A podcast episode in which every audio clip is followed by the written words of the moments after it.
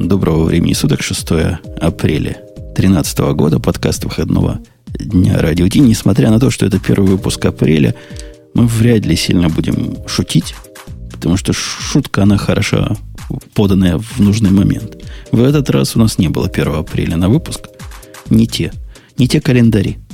Как, Бобок, мы переживем сегодня серьезный выпуск, хотя, наверное, все там ждут гиковских шуточек. Ну, ты знаешь, судя по темам, шутить придется. Но, конечно, это будет не первоапрельский выпуск. Так что особых розыгрышей не ждите. Ну, ну или ждите, как вам вообще? Темы с кровавыми слезами и с кровавыми мальчиками в глазах буду. Кстати, о мальчиках. Ксюша, здравствуй. То есть про мальчиков подумала, а сразу, значит, Кстати, противоположность. Да. да, здравствуйте. Здравствуйте. Видишь, Бобук, она нас на «вы» называет. То есть Бобук и вот я, это уже здравствуйте. Нет, ну, это она здоровается много. с тобой. Она здоровается с тобой просто очень уважительно. Говорит, здравствуйте, дорогой Путун. Надо, У вас так много процессов на Java. Надо да. добавлять обязательно, Ксюшенька, потом сэр. Это, ну, ты понимаешь, не, не надо говорить там доктор или профессор, или можно либо Зачем? сэр, либо сенсей. Ну, гуру положим. Учитель. А сэр, это, извини, совершенно определенная это, квалификация. Это нужна. у вас в Европах определенная, а у нас всякая собака цепная сэр. Это был Грей, который ничего не понимает в американской действительности, но зато он в украинской действительности вообще все понимает, или в украинской? В какой ты понимаешь больше? В обеих. В, в обеих понимает. Пришел смело на гиковский выпуск. Сегодня первый, да? Первое, первое шоу месяца, значит, будет ух.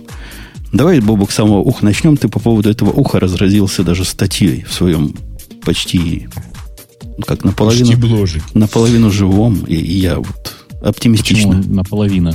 Ну, Почему или наполовину мертвым. Я не знаю, как ты, ты знаешь, его называешь. Вот, вот это вечная проблема, да? Вот, да, многие думают, что стакан там наполовину пустой, наполовину полный. С точки зрения любого физика, он всегда полный. Ну, просто там как бы бывает половина воздуха, половина воды, но тем не менее он же все равно полный. Так вот, у меня бложек живее всех живых. Ну, просто он же по всем признакам, понимаешь? То есть, как, когда его запрашиваешь, электроны, электроны бегут обратно по-любому. Конечно. И биты, биты, они, конечно, искривляются слегка, но все равно попадают в цель. Самое главное, Ксюша, это вот тебе, ты просто не знаешь. Ни в коем случае не скажешь, что пакеты бегут. Потому что придут системные админы и скажут, что ты несешь, какие пакеты.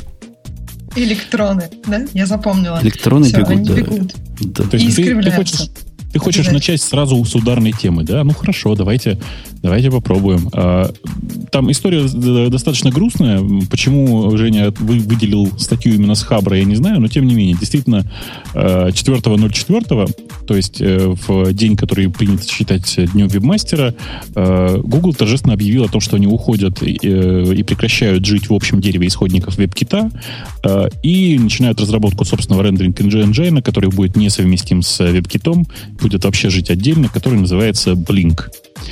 А, что там интересного в этой ситуации? Интересно там в этой ситуации, что действие это, конечно же, сугубо политическое. И так это восприняли все, кто хоть сколько-то интересуется тем, что делает э, Google в последнее время. Тем не менее, там есть и технические аспекты.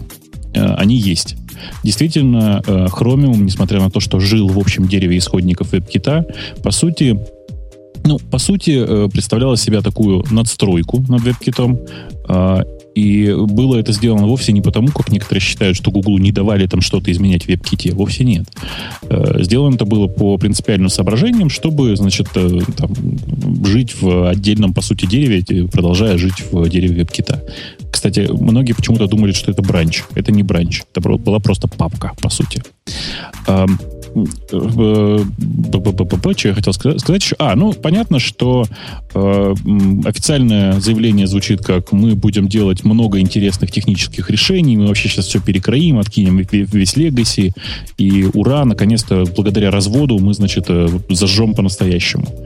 Э, причем интересно, что это действие теперь с обеих сторон, потому что э, в ответ на э, шум и гам со стороны э, команды э, Хрома, гугловской команды Хрома, которая делала Blink, Link, чуваки из WebKit тихо и спокойно начали удаление папки Chromium из сорцов WebKit.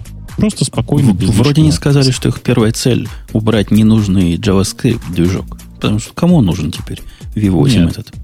Там, там на самом деле не только это, там много всего. Там есть отдельная папка Chromium, которую просто можно сносить. Там есть, ну, короче, там, да, действительно, и V8 тоже нужно выносить из дерева веб-кита, потому что нафиг никому не нужен. Э, и больше того, по всем современным, давай, почти, по почти всем, по, по всем современным замерам, кроме замеров Гугла, э, нынешний GSC местами быстрее, а местами такой же, как V8. То есть, на всякий случай, чтобы все понимали, тут никакого регресса нет. Вот. Э, что еще интересно, что за каждым, за каждым техническим заявлением э, о фичах и там, о том, как, как все дальше будет продвигаться, на самом деле есть прекрасный политический подтекст. То есть э, интересно, что там, я не знаю, ну, вы знаете, да, что они, значит, закоммитили э, изменения в, э, грубо говоря, в свой, в, свой э, CVS.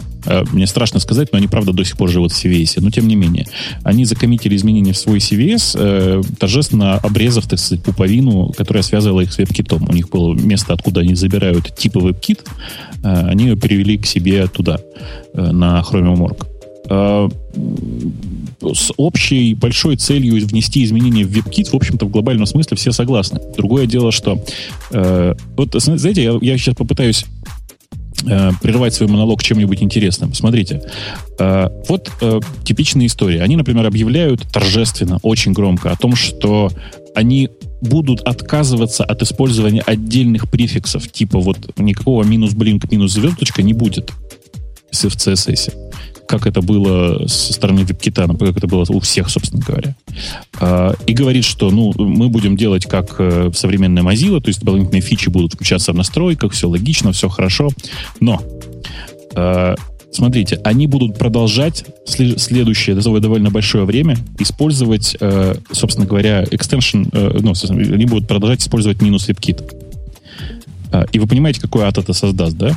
У вас есть два браузера, оба из которых анонсируют, что, точнее, оба из которых реагируют на минус WebKit в CSS. И ведут себя по-разному. И ведут себя совершенно по-разному. Теперь догадайтесь, за кем пойдут, э, пойдет большая часть веб-мастеров. Ну уж, конечно, не за каким-нибудь жалким веб-китом, которого в интернете, э, наверное, процентов 30 всего по сравнению с э, Chromium, которого процентов 40 по сравнению с будущим блинком, которого процентов 40. Э, и причем, обратите внимание, что WebKit в основном на мобильных, в чистом виде WebKit, WebKit а э, Blink будет в основном на десктопах, особенно поначалу. Ну, то есть до тех пор, пока в Android по умолчанию не выйдет, не выйдет э, Blink. Э, в общем, там много очень интересных, очень красиво построенных. Я вот, знаете, как человек, который в последнее время там довольно много читает всякой информации по поводу того, как правильно устроен тех, технический пиар, да, пиар с точки зрения технологий, я прям восторгнулся до глубины души этим анонсом, потому что там столько стратегий внутри. Это просто невероятно. Подожди, Бобука, вот у меня да. к тебе вопрос. Я Давай. понимаю твою конспирологию. И даже местами ее поддерживаю. Но ты помнишь, мы про Google говорим, да? Google, который себе устроил пиаровский апперкот, вот, или даже харакири на днях, на, на прошлом выпуске. А после этого ты ему приписываешь вот такие глубокие. То есть познания у него вдруг появились после того, как они в лужу сели с Google Reader и с его закрытием. Слушай, ты э, сильно преувеличиваешь значение истории с э, Google Reader, мне кажется. Кроме всего прочего, э, тут все-таки по со стратегической точки зрения очень большое расстояние. Для Google Chrome это очень важный продукт. Это их дорожка в мир э, большого интернета. Это бешеные миллиарды долларов. Реально бешеные миллиарды. Да не-не-не. С точки зрения Гугла я как раз все понимаю. И ты абсолютно прав. С точки ну. зрения внешнего мира, удар, ты считаешь, что заметность удара по стандартам, о чем мы, собственно, здесь пытаемся намекнуть, правильно? Возврат те страшные времена Internet Explorer 6, когда под него надо будет как-то особо писать. А теперь про Bing надо будет особо писать, чтобы было хорошо. И пока даже непонятно как. Это одно. Это какие-то девелоперы, которые как-то выкрутят через заднюю ногу. А там был удар по гиковским потребителям, которых, мне кажется, больше, чем девелоперов гиковским потребителям. Ты знаешь, нет, я думаю, что гиковских потребителей меньше, чем девелоперов, как ни странно. Потому что гики вообще народ очень непостоянный, и э, рассчитывать на то, что они обладают каким-то устойчивым паттерном потребления и ходят на какой-то один сервис, довольно сложно. Э, девелоперы, в общем, их значительно больше, чем тех, чем тех людей, которые потребляли Google Reader, мне кажется. То есть тебе довод, вот что от такого разделения можно избавиться от Legacy, а Legacy 4,5 миллиона строк кода по их заявлению. И, по-моему, 7 параллельных билд-конфигураций, которые они должны поднимать каждый раз, оно не кажется технически обоснованным. Ты считаешь, что Слушай, вообще выделки не стоит? Нет, вот чтобы ты понимал, в принципе, всего коммитеров в дерево веб-кита было около 200. Где-то примерно в этом размере. А, лю- людей Гугла, то есть работающих в Гугле, которые коммитили в дерево Chromium внутри веб-кита, 90 человек. А, при этом э, WebKit сам по себе это сообщество, в смысле, что оно реально контроли... оно не контролируется никакой организацией, это сообщество. Э, ты правда думаешь, что если бы Google сказала, давайте мы прямо здесь сейчас, прямо в веб-ките нафигачим много-много нового красивого в отдельном бранче, например, кто-нибудь бы сказал, э, не-не-не, кто бы им запретил? Вообще вот эта часть мне немножко технически непонятна. Ты говоришь, что и раньше они не были, по сути, бранчем, да? Они да. были параллельно стоящим проектом, который все-таки подтягивал изменения из материнского нутра. Да он не то, что подтягивал, он просто собирался с текущей версии веб-кита. А вот, вот дес- действительно вопрос. Ксюша, у меня к тебе вопрос, как специалисту по конспирологии. А почему бы технически не понять новый бранч? Действительно в нем не убрать все. И вместо строить, вот как раньше, поверх старого всего, то есть использовать именно не Chromium, WebKit как Legacy платформу, использовать ее как часть своего нормального билда в параллельном бранче, брать оттуда, может чего-то даже класть туда потом, и если если мейнтейнер согласится. Ну, как говорит Боб, как, с чего он начал, это дело политики. Это в любом случае. Мне только интересный вот вопрос к Бобуку, как большим любителю конспирологии. Почему сейчас именно? Что сейчас такого произошло? Есть... Почему они не сделали раньше или позже? У меня есть два ответа. Э, они оба странные. Значит, э, причина номер один заключается в том, что им для того, чтобы организовывать этот пиар, нужен был хороший партнер – Этим хорошим партнером стала компания Opera, которая торжественно заявила, да-да-да, мы тоже пойдем на Blink. И, судя по всему... Она ну, еще так... не успела пойти на WebKit. На WebKit, да. Но уже, уже тоже решила пойти нет, на WebKit. Я, я деталей не знаю, честно скажу. Я просто деталей не знаю. Но насколько мне видится с моей стороны, конечно же, э, Opera с самого начала, в тот момент, когда приняли решение переходить на WebKit, знали о том, что они пойдут не... не они ведь с самого начала шли на Chromium, помните, да? Не на WebKit, а на Chromium. Э, они с самого начала знали, что они пойдут на Blink. В смысле, что у них с самого начала был разговор на эту тему. Вторая причина, она гораздо более важная, как мне кажется. Э, дело в том, что э, многие сейчас не заметили этой истории, но вообще-то, э, давайте не про маркет говорить, а продажи новых устройств с андроидом падают. А э, по большому счету Гуглу нужно очень сильно теперь конкурировать. Ну, падают по причине, наверное, просто насыщения рынка, потому что их нереально много уже. Но э, Гуглу сейчас очень важно закрепиться на этом рынке и начать получать оттуда как можно больше всего.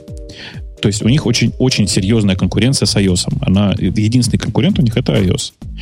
А есть вещь, которая у них общая с iOS. Не забывайте, что, э, собственно говоря, там на процентов 30-40, наверное, потребления iOS и связанных с интернетом это Safari. В смысле, это WebKit. Поэтому что, что они сейчас хотят сделать? Правильно, они сейчас хотят сделать такую штуку, которая позволит им э, довольно агрессивно конкурировать в области мобильного веба с Apple. Ну, и не только с Apple, на самом деле. Ну вот, что, давай, мы же с тобой да. умные, да, чуваки? Давай mm. посмотрим вдаль. Мы Давай. смотрим туда вдаль, когда, когда вот этот блинк уже блинкает повсюду, и всем все понятно. То есть, что произойдет? Ты чуть реально видишь ситуацию, когда девелоперы скажут, как они в свое время сказали под Internet Explorer 6, мы больше не пишем, и все. Причем не все сказали. Это кого они наказали таким образом? И от кого они любовь в кавычках получат? Не-не-не, ты обрати внимание, конечно же, вот история про то, что мы не будем заводить отдельный минус Blink, это как раз история про э, то, что сейчас будут появляться сайты, которые э, в Chrome э, и в частности в Chrome на Android выглядят и работают, даже не надо использовать слово лучше, правильнее, чем, э, чем этот же сайт, открытый на э, WebKit, на, будь, будь то OS X, будь то iOS, будь то, я не знаю, там, чертов ступе какая-нибудь Samsung Bada. Понимаешь, да? Ну, найдут, найдут эти самые веб-девелоперы, они же такие башковитые. Найдут какие-то пути, что-то определить, какие-то костыли вставить, и будут Конечно. при этом проклинать Google, так же, как они десятилетия проклинали Microsoft. На это уйдет довольно много времени. Ты просто уже забыл эпоху, даже не надо вспоминать эпоху IE6, вспомните эпоху IE5.5 когда сайты были исключительно, то есть каждый, не знаю, каждый первый сайт, в смысле каждый второй сайт был с э, лейблом «Мы хорошо работаем только под E5.5». А некоторые еще... Да-да-да. А, еще, а некоторые еще смешнее. Они, они просто в тот момент, когда заходил из другого браузера, говорили «поставьте E5.5». Особенно смешно это на Маке выглядело. Да-да-да. А до сих пор в корпоративной среде это и везде бывает. То есть это даже не редкость, это скорее редкость, когда наоборот. Сван вот там пишет, что это было потому, что не было альтернатив. Ну, конечно, были альтернативы. И Mozilla тогда была, в смысле, во времена Netscape 5.5 был прекрасный совершенно браузер Mozilla, который именно Mozilla, не Firefox, как сейчас, а Mozilla. Угу. И был коммерческий э, Netscape, который прекрасно работал. А, да, и была, конечно, и была уже в то время опера, которая очень пристойно работала, уточню. А, и там, в принципе, там раздолье страшное было. На Маке было два собственных браузера, как сейчас помню, типа какой-нибудь OmniWeb. Mm-hmm. То есть там все, все было прекрасно.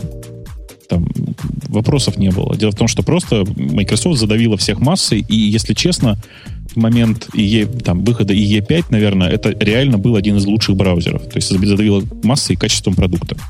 И бесплатностью. А да. вот в оптимистическом, пессимистический вариант понятен, в общем. Ты думаешь, что все будет плохо. Во всяком случае, в таком в коротком времени все будет плохо.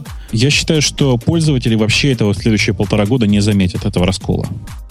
Это очень красивый раскол вообще, знаете, э, э, я как-то тут, ой, надо, наверное, просто перевести для обычных, для нормальных людей. Я нашел отличную совершенно статью, которая, знаешь, э, перевод хромовского FAQ а. FAQ, знаешь, да, что такое? Что такое ха, FAQ? Ты же знаешь? Это то, да. то, что Google показал всем остальным, да? Да, вот. Есть Blink FAQ, ну, в смысле, часто задаваем вопросы по Blink у. И есть такой отдельный документ, у меня вот прямо тут перед, передо мной лежит, называется перевод, ну, так, если аккуратно переводить, перевод э, Blink FAQ а с э, bullshit а на английский. Понимаешь, да? Там есть много совершенно прекрасных комментариев, не от меня, просто почему-то некоторые думают, что это у меня гуглофобия такая. Нет, э, больше того, я, знаете, в статейке, которую про которую Путун говорит, в смысле, у, меня в бложике, э, написал буквально следующее, что э, те ребята, которые сейчас пойдут и будут делать продукты на Блинке, это ну, совершенно банально. Это очень прагматические ребята. Они у меня называются там, лагерь, лагерь силы разума, потому что это просто совершенно банальная история. Ну, есть Google, который, которому просто жизненно необходимо строить этот браузер. И всем остальным, в принципе, тоже не помешает совершенно делать продукт на, на этой кодовой базе. Погоди, а силы зла? Вот у тебя где другие силы? А нету силы зла. А кто, кто у нас? Э, я, очень, я очень, очень мягко формулирую. У меня есть, если раньше были, значит, борьба, борьба силы разума с силами добра, то вот теперь у нас есть сил, силы разума. Это все, кто будут, все, кто переедут на Блинк, и все, кто будут жить на Блинке. Есть силы добра. А это Microsoft, э, Firefox, в смысле это Mozilla и прочие другие крупные игроки, которые строят свои э. Э, и есть такая, знаешь, серединка, которая теперь будет называться повстанцы. Ну, в смысле Rebel. Я думал, ты их лузеры назовешь. Но вот вот эти повстанцы.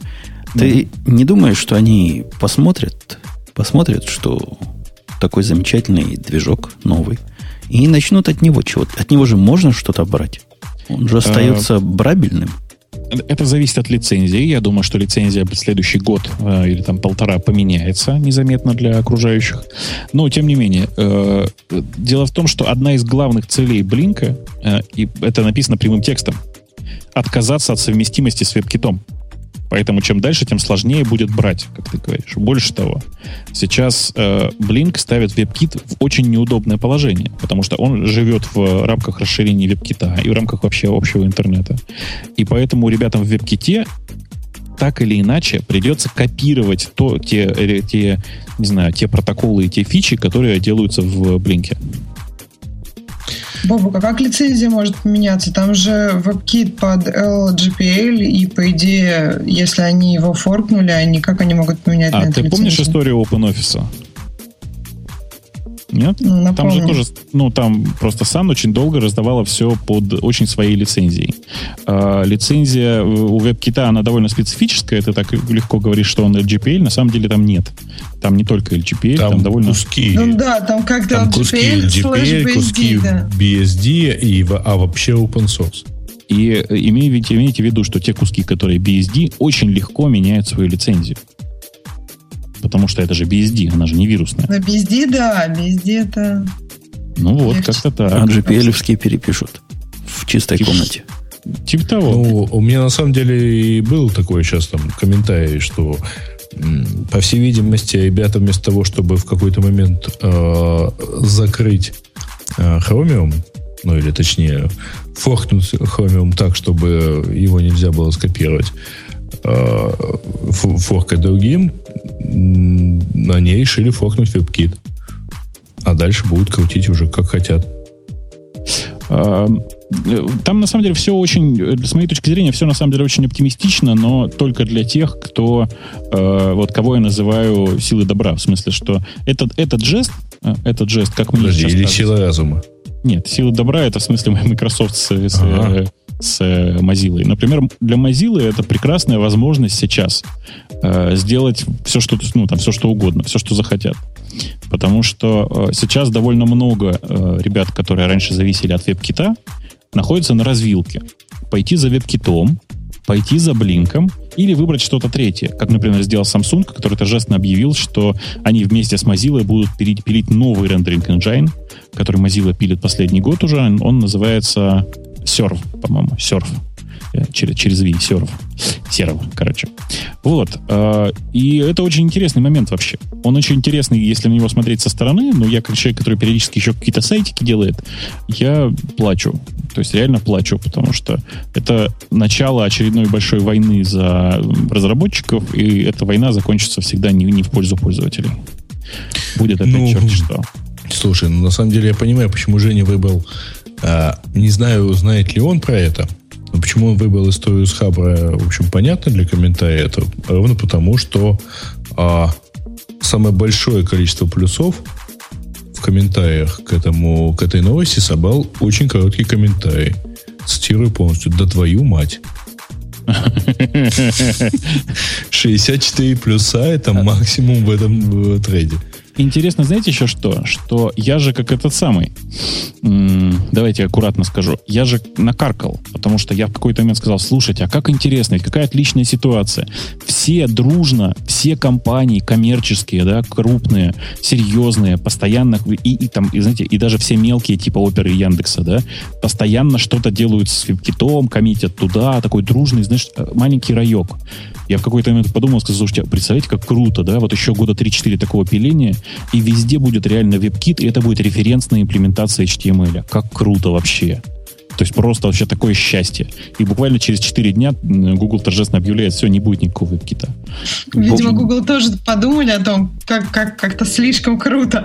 Надо что-то с этим сделать. Ну, нет, на, на, на самом деле вы имеете в виду, что судя по всем э, внешним и внутренним сигналам, которые я вижу, это продуманное решение, которое было принято там еще полгода назад, например.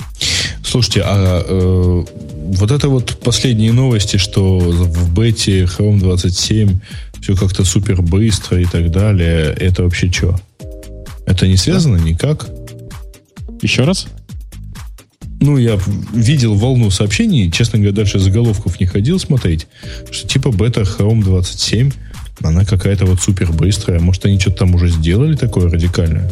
Ну, слушай, каждая следующая бета быстрее предыдущей. Это же логика. Разумеется. Вообще, мне кажется, мне кажется, Жаль, что к стейбл версии теряется это преимущество скорости. Ну, да. Я вот каждый раз просто, значит, когда мне говорят про что-то стало быстрее, я начинаю периодически, ну, матюкаться нехорошими словами. Потому что, да, он стал быстрее в синтетических тестах так же, как каждый следующий релиз каждого браузера становится быстрее. Никакой, э, никаких реальных тестов я до сих пор так и не нашел, чтобы кто-то занимался реальным тестированием процесса. Э, отдельная история про то, что, ну окей, да, он стал быстрее, чем э, предыдущая бета хрома. как это соотносится с свежим веб-китом с GSC, с, там, с JIT внутри, как это соотносится с новым Firefox, у которого новый даже я не знаю, как это назвать, предкомпилятор комп, у JavaScript и всякие такие вещи. То есть, ну, как бы я, я не знаю. Я правильно, кто-то нам пишет супербыстрая бета Chrome 27. Это та самая бета, в которой в Omnibox ничего нельзя было ввести с клавиатуры. Ну, что же вы хотели? Унификация. Ну, такая быстрая, да. А у меня еще такой вопрос. Да. Как думаешь, вот ты сказал, в первые полтора года ничего для пользователя не поменяется. А вместе с тем у этого блинка основная идея это быть другим, быть не веб-китом. Э, ну, почему за полтора года не успеют сломать веб для iOS и для Не-не, э, пользователь ничего не заметит, так же, как он в первые полтора года не заметил, э, как веб-мастера сдулись и начали все делать под IE 5.5. Это, ну, просто для пользователя это происходит как? Ты живешь в каком-то обычном для себя интернет-мире, потом в какой-то момент ты начинаешь не мочь нормально пользоваться каким-то сайтом. Вот эти сайты массово расплодятся года через полтора, если сейчас Google начнет активно пилить свои новые фишки. И я даже не могу сказать, что это плохо в каком-то там большом смысле. Потому что я искренне верю, что да, сейчас у нас появятся две больших команды. Одна называется WebKit, вторая называется Blink, которые пилят веб в противоположные стороны. Ну, то есть, я не знаю, там одни добавляют голос, вторые говорят, да ну нас нафиг, мы будем... Против кого а, сегодня гружим? Типа того, да. А, то есть, э, с точки зрения развития интернета, это даже хорошо, что появились, появилось несколько команд. С точки зрения даже не знаю, с точки зрения обычного пользователя, которому все эти новые э, фишки, скорее всего, не пригодятся в ближайшие несколько лет, потому что они все будут в состоянии очень тестируются. Так вот, с точки зрения обычного обывателя, скорее это потеря, чем, ну, чем, чем хорошо. Ну, еще это потеря для iOS пользователей там и OS X пользователей. То есть, если в какой-то момент... Ну, Google никак не может повлиять на качество приложений на iOS, потому что они ревьюются и плом, а повлиять на качество веба таким способом они вполне себе могут. Если сайтики на iOS будут смотреться как-то не очень хорошо, я думаю, это будет, ну, это будет не очень приятно пользователям действительно может помешать ну, может как-то ухудшить воспринимаемость iOS пользователя. При, при этом я каждый раз, когда вот такие вещи обсуждаем, каждый раз говорю, знаете, вот человеческая интуиция обычно подсказывает, что, ну, особенно тех людей, которые много работают с, там, с софтом, подсказывает, что ладно, это такая мелочевка, и пользователь ничего не заметит. Э, вот наш, наш опыт, наш в смысле как поисковой системы, вот Грей не даст соврать, подсказывает, что даже малейшее изменение в качестве ранжирования влияет на аудиторию, если у тебя аудитория исчисляется миллионами. Реально влияет на количество аудитории, которая ходит и пользуется твоим продуктом или продуктом конкурента. Э, и поэтому у всех поисковиков дичайшая совершенно конкуренция за качество поиска, при том, что изменения в качестве поиска для пользователя исчисляются ну, в год, наверное, долями процента. Примерно так. Ну, на самом деле, если по вот тем самым синтетическим тестам разница в там, сейчас как это правильно сказать. Короче, если сейчас что-то вот сделать такое, что улучшит э, качество поиска на 0,25%, то за это кто-то получит охрененный бонус. Это очень круто. Вот. Как-то так примерно. То есть э, э, я просто по нашим вот продуктам знаю, что э, малейшее изменение в качестве продукта очень сильно влияет на аудиторию, э, если аудитория исчисляется миллиардами. Поэтому да, сейчас малейшее изменение в браузере, как мне кажется, будет влиять на, собственно, на пользовательскую долю. Я, мне кажется, что это важно. Я да. настолько утомился, слушая вашу конспирологию, и, ой, ой, ой, конспирология. И, Ты еще скажи, что не согласен. И нет, я ничего не понимаю. Я вообще в ваших, ваших веб-движках мало чего понимаю. Мне кажется, ты... Молодец. Тебя надо переименовать. Вместо Бобук надо придумать тебе какой-нибудь э, мужской род Кассандры. Кассандр. Вот и я только хотел сказать, Кассандра мира браузеров, да. И Ты знаешь, вот я пока, называть теперь. Я пока нифига не ошибался. Вот я полгода назад сказал, что следующие полгода Firefox будет переть вперед, как не знаю что. Вот он прет до сих пор. Прямо со страшной падает. Я, а это не важно. Я для гиков старперов... Я понимаю, для гиков это не важно. Для гиков старперов опубликовал картинку, загадку. Только старперы могут точно сказать, что это такое – но пока ни один старпер не сказал. А, а, а эта штука а, у меня на столе лежит. пожалуйста, в чатик. В чатик. Но, но вы, ну, вы, может, и знаете, но вы уж молчите. Они все, все молчат, вообще ничего не понимают. Говорят все всякий бред, там, стилус. Ну, еще скажи, что кусок металла. Еще тоже конкретно будет. Конкретно. Что это такое? Пусть конкретно скажут. О, Вот. Э, О-ля-ля. пусть думают. Пусть, а, батенька некрофил. или это Да. у меня на столе нашлось. Вот я взял в руки, сфотографировал прямо сейчас со стола. Представляешь? Чего только на столе не лежит. Ну, да, да. Да, И, и ответ стилус от Windows Mobile KPK так же смешной, как сказать, это мышка от компьютера. Примерно такая же будет точность. Слушай, ну тебе тут, конечно, масштаба не хватает, потому что я так и так смотрю, и так у меня уже две гипотезы, ну ладно. Может, Угадывай. масштаба не хватает. Кому надо, тот понял. Я угадаю этот стилус. Там, да, С закрытыми глазами. Давайте к следующей теме перейдем. А Да, я угадаю с трех ударов. Дорогой Кассандр, если ты не против. Я Ну, смотрю. Что что тут у нас народы повыбирали. Почему-то народу понравилась тема. Давайте я ее выберу. Я даже не думал на нее переходить. Ну ладно, раз-то всех так волнует, на удивление. JetBrains готовит, Ксюша, тебе подарок. Ваш Objective-C, он вид сбоку похож на C++. Ну, так, C++? ну, так с, с очень большого Сбоку, боку. Да. C++ с Почти классами. что мне, почти что подарок, да. Да, как C с классами, это так, так же и у вас, да? с Objective-C тоже C с какими-то классами. Ну, насколько тебя радует э, заявление о том, что JetBrains напишет ID? И это не 1 апрельское, я проверил, 3 апреля это. На 1 апреля увидели JetBrains, чего там, да, написал? Про, про, про то, что они решили по-новому подойти к новостям на смерть Google Reader. Это было на 1 апреля. А на 3 апреля они вот заявили C++ ID будет. Они белины там объелись. Нас слушают из э, JetBrains. Вы белины там объелись. Почему? А почему тебе не нравится эта идея?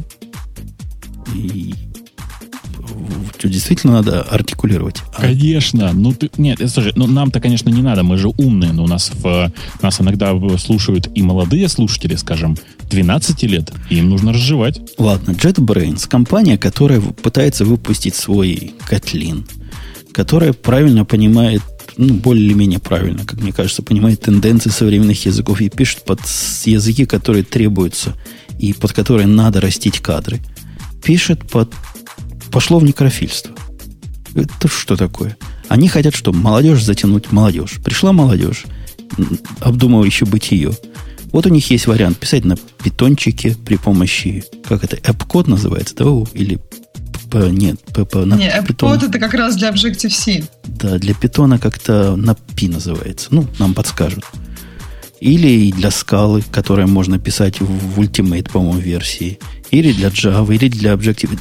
А вот теперь и для C++. Вот давайте все, все на C++. Вы еще, ребятки, напишите специальную идею для Перла. Ну, а что ты так? Причем ее нужно задорого очень продавать. Это же... И ну, для PHP надо обязательно. Со встроенным расофускатором, да? Нет, это невозможно. Давайте все-таки какие-то математические дока- доказуемые вещи использовать. Разобфускатор для перла это штука совершенно невозможная. Смотрите, C++. Ведь получится плохой продукт. У них, в смысле ID, получится плохой продукт, который будет криво, еще кривее, чем скала рефакторится. Вот гадалки не ходи, правильно? Рефакториться будет плохо. Умности там будет гораздо меньше. Это точно. По-моему, это с одной стороны удар по репутации, с другой стороны прицеливание в несуществующий или умирающий рынок. Слушай, а ты знаешь вообще, ты же понимаешь, да? Ты же понимаешь, насколько сложнее э, грамотно распарсить для рефакторинга C++. Конечно, им, э, им скала с тем, что это очень сложный язык для парсинга из-за всяких специфик, покажется просто сказкой. Да, конечно. C++ в этом отношении на порядок сложнее. Не, мне из всего того, что, что они написали, мне очень нравится про то, что они будут использовать э, C-Lang Analyzer, который из, из LLVM, из пакета LLVM. Э, это очень круто, конечно, хотя сейчас многие IDE это уже умеют, и, видимо, это уже такой, как это называется, санитарный минимум. В смысле, что всем нужно. Э, они торжественно заявили, что рефакторинг будет, что он как-то работает, но я, если честно, сомневаюсь. Честно, просто немножко сомневаюсь. Э, а все остальные фичи, я так понимаю, взяты из, э, других IDE JetBrains. А, отвечая на твой вопрос напрямую, я тоже не понимаю, зачем вам все это нужно. Ну, то есть просто реально не понимаю. Может быть, потому Нет, что Eclipse может, значит, и они должны. М? Мне кажется, для того, чтобы расширить свою пользовательскую базу. То есть, на самом деле, сейчас еще, ну, и даже не еще, а, возможно, и в будущем очень много проектов на C++, а, а IDE идеальный так и нет. И так как я так понимаю, что JetBrains делает достаточно успешную IDE для Java, они пытаются ну, сделать такую же успешную для всех остальных языков. У меня есть теория, я внезапно подумал. У меня есть теория. Женя, на самом деле они э, вполне могут выпустить IDE для перла, если они могут это сделать малой кровью. Логика, она банальная, чисто продуктовая. Давайте подсадим всех на наш замечательный IDE, потому что когда люди будут переходить на православную скалу, у них будет привычный IDE, с которым они уже привыкли, с, с их кейбиндингом, с их всем, и они просто переедут на, на этот самый, на IDE. Ну, может быть. Хотя, что-то я прям сильно сомневаюсь. Ну, народ сомневается, я тоже, да, понимаете. Вот. Ну, такая новость. Почему-то народу она сильно, сильно возбуждает. Готовится. Тестирование, отладка, да. Ой, представляешь, Богу, как они будут э, отлаживать мультитрейдинг у себя в этом, в IDE, который десятью разными способами может быть сделан. Я прям посмотрю. Интересно будет. Да, да, нет, там много всяких э, тонкостей вылезает. То есть я прям вот, э, как это, думаю про это и думаю, ну, пипец, потому что там нереальное количество всяких м- глубоких штук C++, которых в других языках совсем нет. И как-то они собираются со всем этим жить, я пока не понимаю, как. Это, пожалуй, а... самый низкоуровневый язык, который они, ID для которого они делают, да? Как ни крути, самый низкоуровневый. Тут есть тонкость. Он самый низкоуровневый, при этом самый сложный. Потому что он, с одной стороны, работает на том же уровне, что и C, да, а, и местами тоньше благодаря оптимизациям. А, и при этом он синтаксически сложнее, чем C, чем C и, и синтаксически вообще просто, наверное, один из самых сложных языков. А, то есть он местами страшнее перла. Может, у них есть какая-то гениальная идея, как это сделать, чтобы было хорошо. Ну, да все, все в порядке, все в порядке. Но лет на 15 опоздали. Лет 15 назад я бы эту новость обсасывал весь выпуск. А сейчас мне как-то больше даже нечего сказать, кроме пожать плечами. Ну, как-то так, да, как-то так. Э, что-то я хотел сказать. Не, не помню. А, помню. Э, знаешь, э, я вот в последнее время очень много смотрю на разные специфические языки. Э, и из всех последних специфических языков, кстати, это немножко связка с предыдущей темой, не поверишь.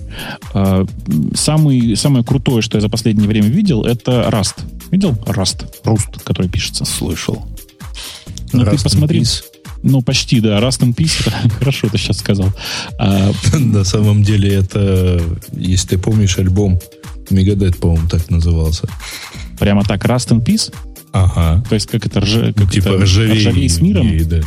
Ага. так. Uh, нет, там просто, там Rust во многих отношениях совершенно прекрасная штука. Он, э, как бы это сказать, э, он очень похож на C, с одной стороны. Э, с другой стороны, у него э, там типа Э, даже не знаю, что такого тебе в пример привести. О, мой любимый пример это логичность точки с запятой в C. Знаешь, да, как, как, как точка с запятой, что точка с запятой означает в C, Жень? Вот тебе вопрос на, на, на понимание.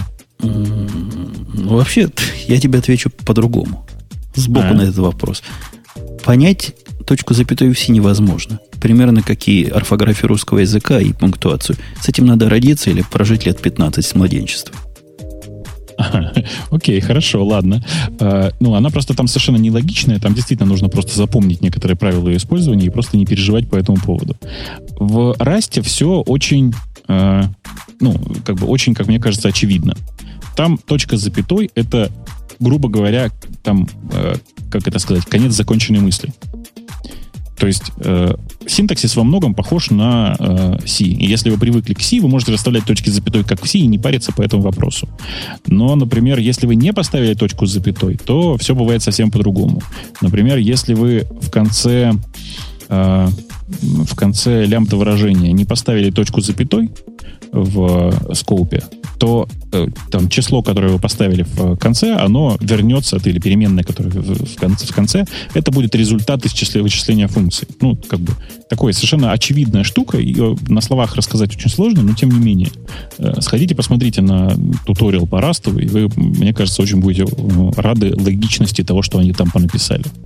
Э, при этом они решают огромное количество разных э, проблем, которые Эм, которые реально есть в, с другими языками. Типа у них э, нормальное замыкание с, с оптимизацией, как положено. Не просто существует замыкание.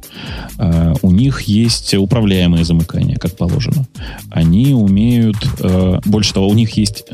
Там есть очень прикольная такая штука, называется э, замыкание, у которых есть владелец. То есть у них, у них есть указатели, у которых есть владелец. Жень, представляешь? Задумал, задумался. С Продолжая трэш-тематику, хочется спеть «Мастер, мастер». Да, да. Но не все узнали, я думаю, да. «Master of Puppets» не самое популярное произведение. Да, а, да? Думаешь? Уверен. Ну окей. Ну окей. Я, я просто все это рассказываю к чему. Если вам интересно попробовать какие-нибудь новые языки, идите попробуйте. Он, да, у него есть один большой минус по сравнению с э, Kotlin и с, со скалой. Он работает как нативный, в смысле он компилируемый, понимаете? Эм, и многие, наверное, по этому поводу переживают. Я, собственно, что про это все вспомнил-то? Я обнаружил, что есть модуль для Sublime, который поддерживает Rust, синтаксис Rust. И отсюда все хорошо, мне кажется. Вот. В смысле, что берешь просто Sublime и пользуешь его в качестве типа IDE. Ну, это на самом деле не IDE, а просто текстовый редактор. Понимающий синтаксис. Ну, ну ладно, еще один язык. Их теперь у нас... Тут хотя бы что-то новое, он не поверх JVM бежит. Какая-то какая свежая струя. Да. Она, Большое спасибо прав... производителям языков, которые, по крайней мере, э, ну, делают их не так быстро, чтобы не приходилось делать два гиковских выпуска. А, ну, ну хорошо, да, согласен с тобой. А, я же тебе на самом деле очень, очень рекомендую посмотреть. Там есть очень интересные, э, реально очень интересные идеи, потому что э, если ты до сих пор периодически хотя бы на, на сях пишешь, тебе будет интересно. Там, э, например, есть очень интересное решение по поводу указателей.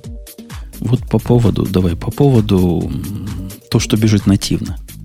У так. меня перевод на следующую тему. Пусть бегут неуклюже. Ага. Кап- капитан Прото. Капитан Прото, да. Капитан, Капитан Прото. Он не капитан, кап, капитан, наверное, да? Капитан. Ну, конечно, просто вы же, англичане, вечно букву Т съедаете в середине. Во, Ксюшенька, у меня к тебе вот вопрос, потому что Грею с таким вопросом ходить смешно. А к Бобу... Но лучше к Бобуку. А к Бобуку, как последней инстанции уже пойдем, как Кассандра.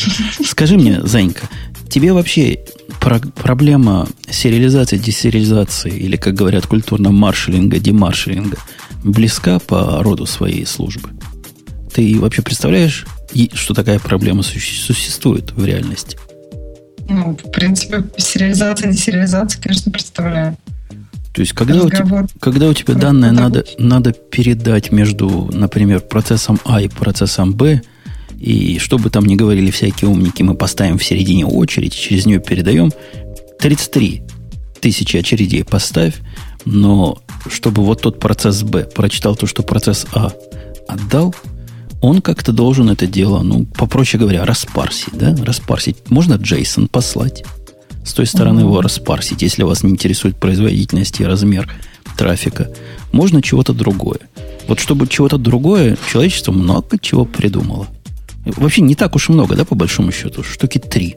Можно сходу вспомнить, Бобук. Я три вспомню, которые используются. Можно протобаф использовать. Я уж не говорю о некрофильстве, о сериализации джавовской. Об этом вообще замолчим. Но по-настоящему. Вот протобаф есть, трифт есть, есть message, как она называется? Помнишь, мы обсуждали эту балайку, которая так и не взлетела? Message bus. Message bus. Ну, что-то... Да? Нет, message, message чего kit. Message, message чего-то. В общем, его никто не пользует. Все пользуют либо трифт, либо протобаф. Это факт медицинский. Но, опять же, все, чтобы вы понимали, кто такие эти все, пойдите посмотрите количество загрузок протобафа. Например, там 2.5.1, по-моему, самая свежая версия. Гляньте, сколько загрузило всех. У Трифта примерно такие же цифры, даже похуже. Чего? Какие там цифры? Там смешные, смешные цифры десятками тысяч меряются. То есть, видимо, это задача для узкой аудитории. Может, кроме нас с Бобуком и Ксюшей, есть еще два человека по статистике среди слушателей, которым эта проблема близка. Остальные без этого живут, ничего никуда, видимо, не передают. Или ну, те, они JSON, скорее всего, пользуются. Да я зуб даю. Они pipe separated key value передают прямо текстом и все. А потом распарсивают. Pipe separated. Да, да, так тоже бывает. Да. Ну, в моей банковской практике и биржевой практике, где данные гоняются, это один из самых популярных путей всего. Конечно. Причем почему-то в банковской практике именно pipe separated. В смысле вертикальной чертой разделяемой. Да, да, да. Шаг влево. Ну, мы понимаем проблемы с, с такой сериализацией. Слушай, а между тем, знаете, у нас есть срочное сообщение, просто срочнейшее в чате, он просто новость, новость очень большая. Midnight Commander 488 вышел.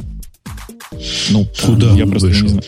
Он вышел, вышел на свободу. Он а, просто отмотал свой срок и вышел на свободу. Теперь все его могут скачать. совестью. Накачать его могут.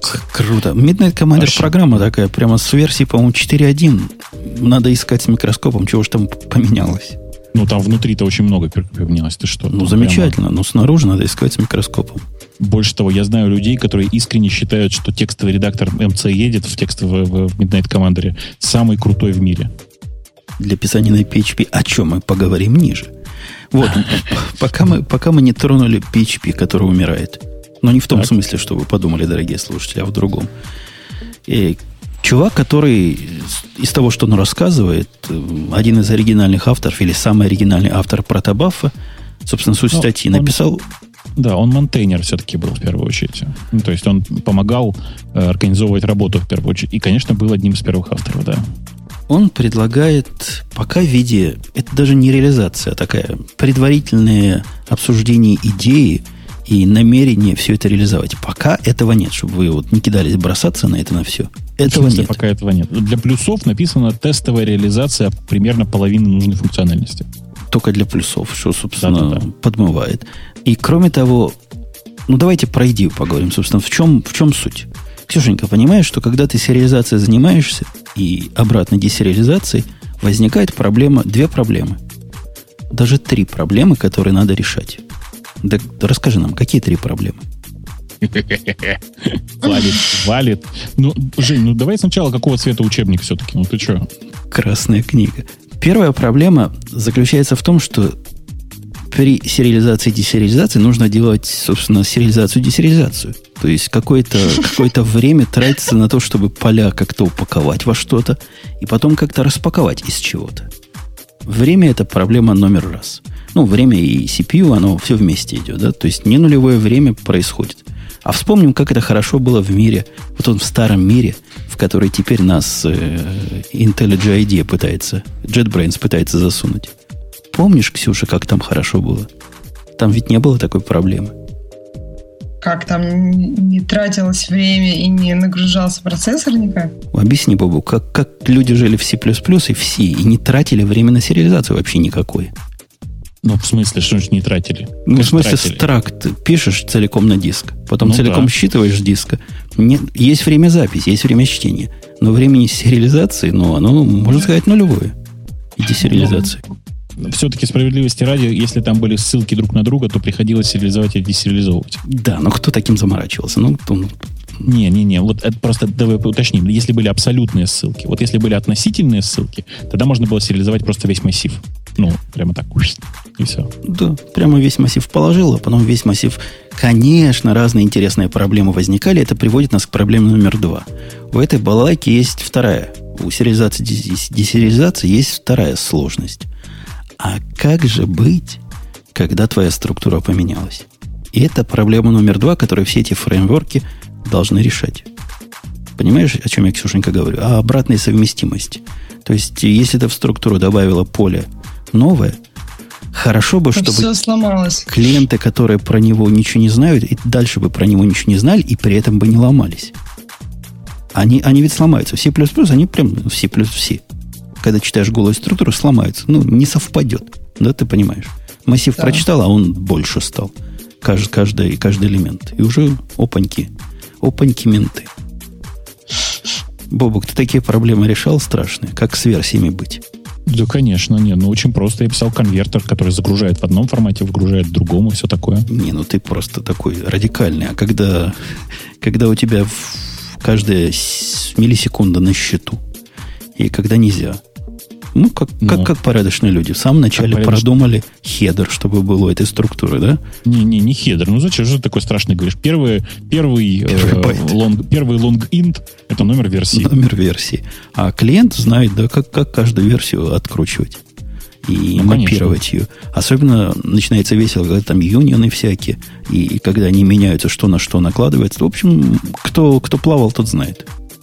Ну, это же классическое кто работал с такими данными, то в ссылке давно не смеется, а плачет. Да, и, то есть проблема обратной совместимости, вообще совместимости, она стоит ребром. Просто это один из основных продавабельных поинтов. И ты сейчас будешь смеяться, Бобок. Вот я знаю, ты будешь смеяться. Я заранее просто. Да. Я натолкнулся на такие грабли. Я даже уже прописал отчет, уже имел с ними беседу с протобафом. С протобафом, с той самой системой, которую, с которой сравнивается Кэптон наш, по поводу вот такой частичной совместимости. Прикинь? Ну, причем, заметь, я по большому счету не сделал ничего незаконного. Я сейчас расскажу, что я сделал. Я сделал странное. Это действительно. Так, видимо, никто не делает. Но результат меня удивил. Рассказываю. Актуальная версия протобафа сейчас 2.5 какая-то. 2.5.1, наверное но на нее мало кто пока перешел. Народ только недавно закончил переход на 2.4 или 2.4.1, по-моему, последний. И поэтому 2.5 мало кого интересует, но в поле есть 2.3. Хорошая стабильная версия, 2.4. Вот, собственно, две линейки. Эти две версии с точки зрения кода генерируемого оказались условно совместимы, что удивительно – с точки зрения данных они должны быть совместимы. Ну, то есть то, что ты нагенерил там, ты должен и дальше со своими продававскими файлами да, обрабатывать. Чувствую, под, чувствую подвох. Ну. Подвох в том состоит, что не предполагается, сов... оказывается, не предполагается совместная работа библиотеки 2.4 и больше с, с генерированным кодом, который протоком 2.3. Да? Она не должна быть. Это, такая ситуация не должна быть. Но на практике это работает. То есть на практике, если ты... Вот у тебя есть один, один кусок, который в 2.3. Представляешь, да? Ага. Ты для него скомпилировал при помощи протока 2.4. Все. Этот 2.3 его прекрасно понял. Начинает писать. Но результат уже бинарно несовместим. То, что он в результате напишет, честная версия, которая с библиотекой 2.4 работает, в некоторых случаях, не во всех, не все записи, но некоторые записи падают на zero теги и на всякие другие мистические сообщения. То есть, как раньше это было, чтобы ты понял. Раньше этого нельзя было даже скомпилировать. Теперь компиляция возможна, но в результате не работает. Понимаешь? У меня это в результате ошибки возникло. То есть я не, не с той библиотекой скомпилировал. И потом долго чесал репу, что, у меня происходит. Ну, я представляю, как ты радовался дебагу. дебагу. Там, там абсолютно беспомощные сообщения оно дает. Вообще понять, откуда ноги растут. Я сразу понял, что с версиями. Ну, слушай, вот такого... Слушай, ну я, я хочу откорректировать свою шутку, что кто сталкивался с такими ситуациями, то в цирке не смеется, а когда показывают акробатов, плачет. Ну, просто явно сопереживание наступает, явно. Кстати, последняя версия все-таки 2.5.0. 2.5.1 такой еще нет, по крайней мере, официальный протобот. Ну вот, да, я просто только на 2.4.1 перешел, а туда не переходят, пока единичка не появится. Такой народное есть Значит, еще нет 2.5. Еще на 2.5, значит, рано переходить. Не-не, 2.5.1 есть, только он в, ну, в, этом. В бете, может быть, но вот официальный релиза нету. Да не в бете, а в освоении. Вот что Мне кажется, я слышал уже подобные рефлексии. До первого сервис пака винду не обновлять. Ну, это очень близко. Это очень близко. Я, да, да, давай перебивочку. Сван спросит, от чего же был стилус. Ни один человек не сказал правильно. Стилус, ну давайте, ладно, не буду ответ давать. В ответе есть цифра 7. Ага. Идем дальше. Ты, ты Бобук знал же, да? Ты знал. А, ну, конечно. Внимание, не Windows у меня 7. был такой, У меня был такой гаджет просто. Я а, не знаю, не знаю, сами додумывайте. Вот, а, и, и, знаешь что, дай, дай как я немножечко тебе перебивочку сделаю. А, просто мне сейчас тут завалили сообщениями про, типа, про Табаф открытый, про, открытый проект. Ребята, на самом деле, большая часть комп, компаний ведет, э, про, про Табаф, я говорю, ведет открытые проекты, так называемые, в такой ситуации, что называть его открытым нельзя. Ну, то есть попробуйте что-нибудь закоммитить в, собственно, в протобаф. Просто из интереса возьмите что-нибудь улучшите и закоммитьте. Я пробую. Вы, ну как, ощущение? Ну, никак, собственно. Можно... Реальный путь атаки вот этого – это рассказать свою проблему кому надо, если ты знаешь, кому рассказать. И надеяться, что этот кто надо напишет да. твой патч от своего лица. Да, именно так. То есть надеяться, что кто-нибудь примет ваш патч, не надо. Это не open source проект, на самом деле. Если он open source, смысле, только не классический. Дело в том, что у них э, протобаф используется в большом количестве их собственных проприетарных решений, которые они раздают наружу.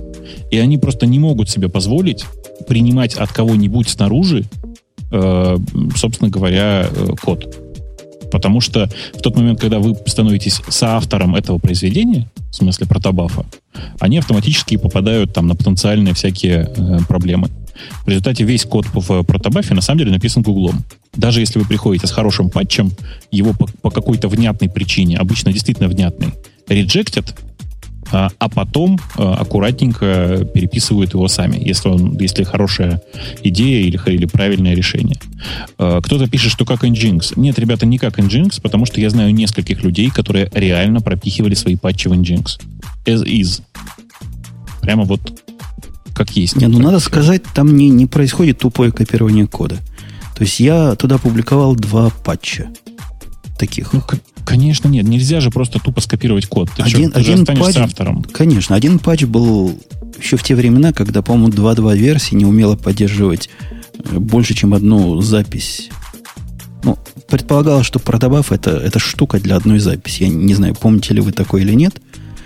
Никакой техники внешней для того, чтобы больше, чем одну запись туда засунуть не было. Надо было крутить свой велосипед. Я им прислал решение, они сделали почти так, но иначе. То есть сказали спасибо, да, посмотрим.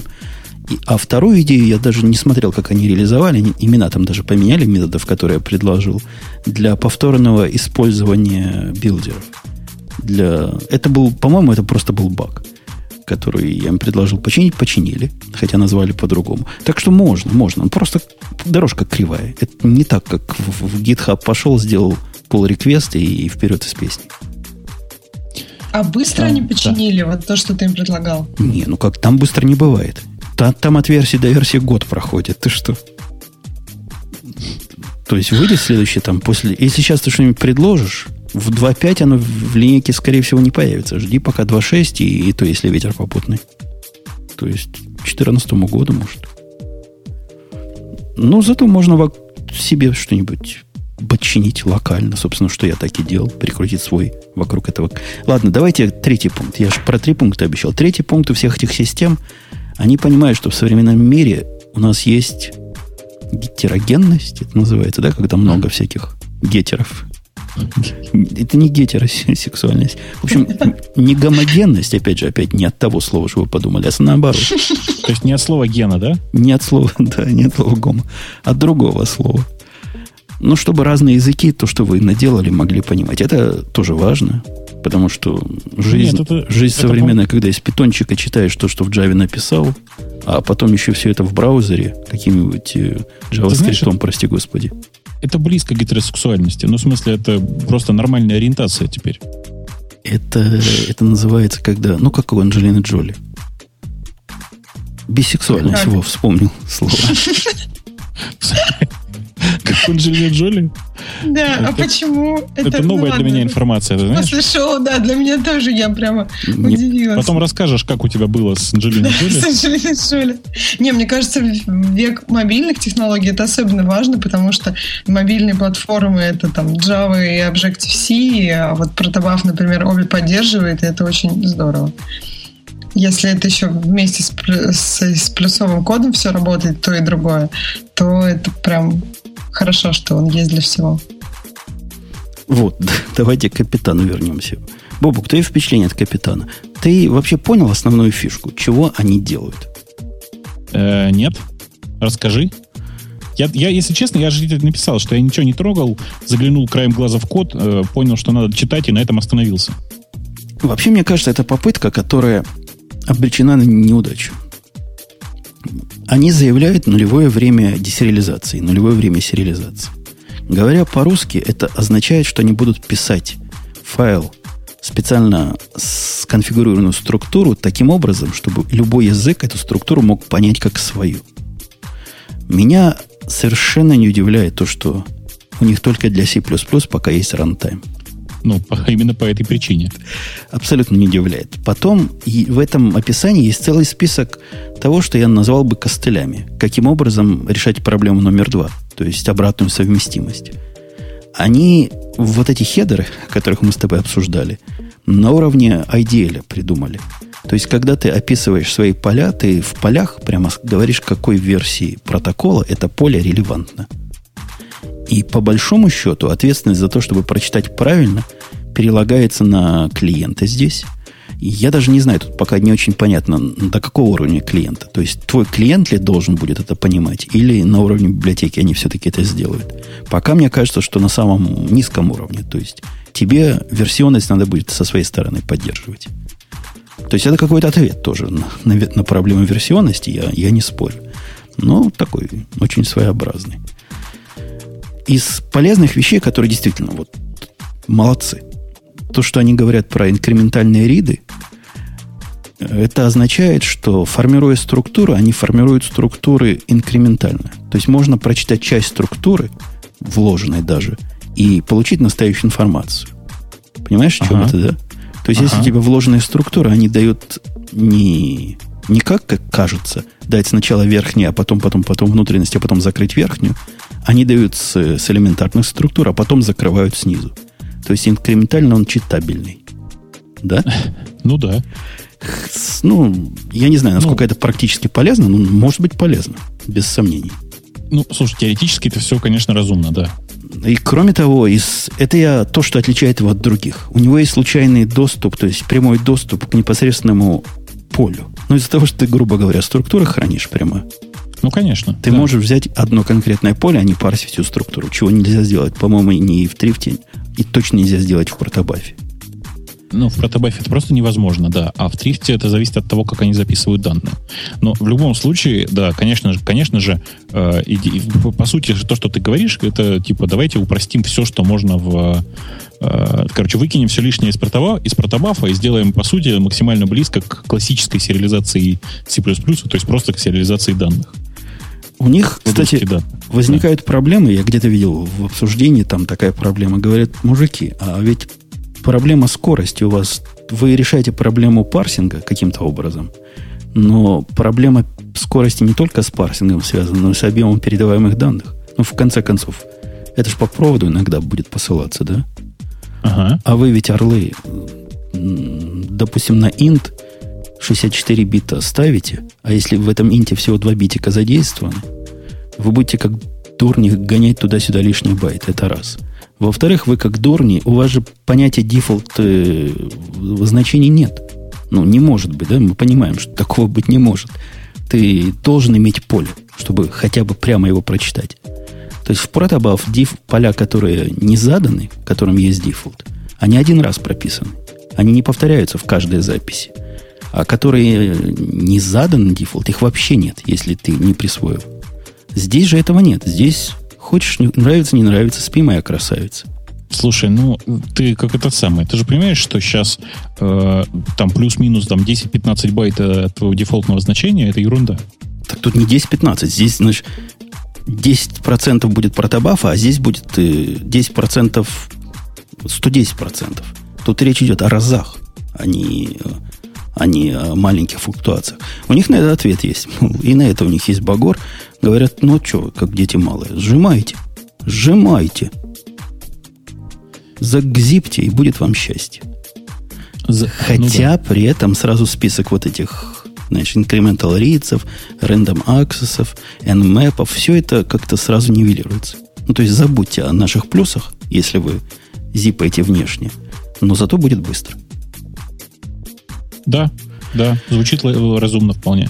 Еще в виде плюса они приводят здесь то, что нет огромного количества создаваемых объектов, я это где-то читал, в отличие от протобафа, где уже тоже не так.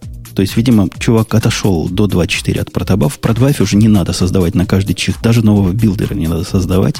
Можно повторно использовать все, что угодно при необходимости. Ну, в Java необходимость понятно, да, создавать объекты, потом их э, garbage коллектить.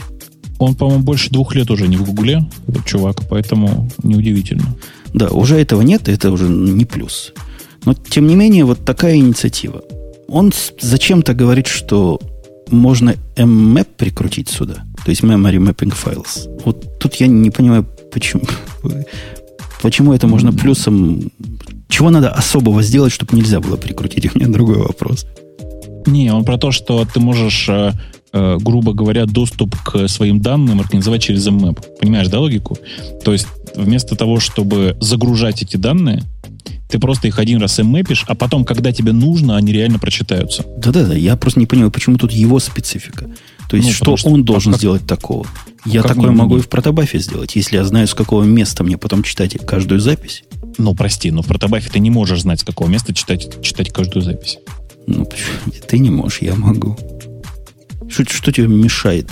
Например, организовать а, смысле, такой индекс, я если понял, тебе Я понял. В смысле, ты имеешь в виду каждую отдельную запись, э, каждый отдельный кусок, каждый отдельный сериализованный объект. Вот да, да, да. Именно Я про просто это. про то, что ты части объекта не сможешь так к ним так доступаться. Не сможешь, не сможешь. Ну, это, а это здесь да. видишь, а здесь же видишь как? Ты можешь просто взять из, из мапа часть только прочитать. Ну, собственно, да.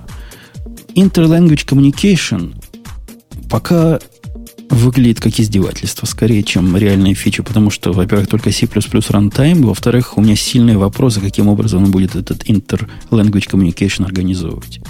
Я, я не понимаю, может, у него есть гениальная идея, я не понимаю, каким образом он будет нативно накладывать эти структуры, а это структуры, на разные, на разные языки. Я хотел посмотреть, как, бы он, как это он на Java наложит. Прямо даже интересно. Как он это наложит на Java?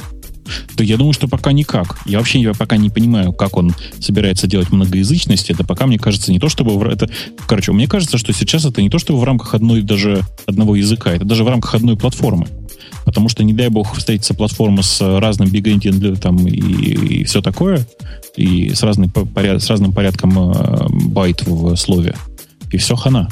Да-да, он завязан не только на... Он даже на специфику компилятора завязан.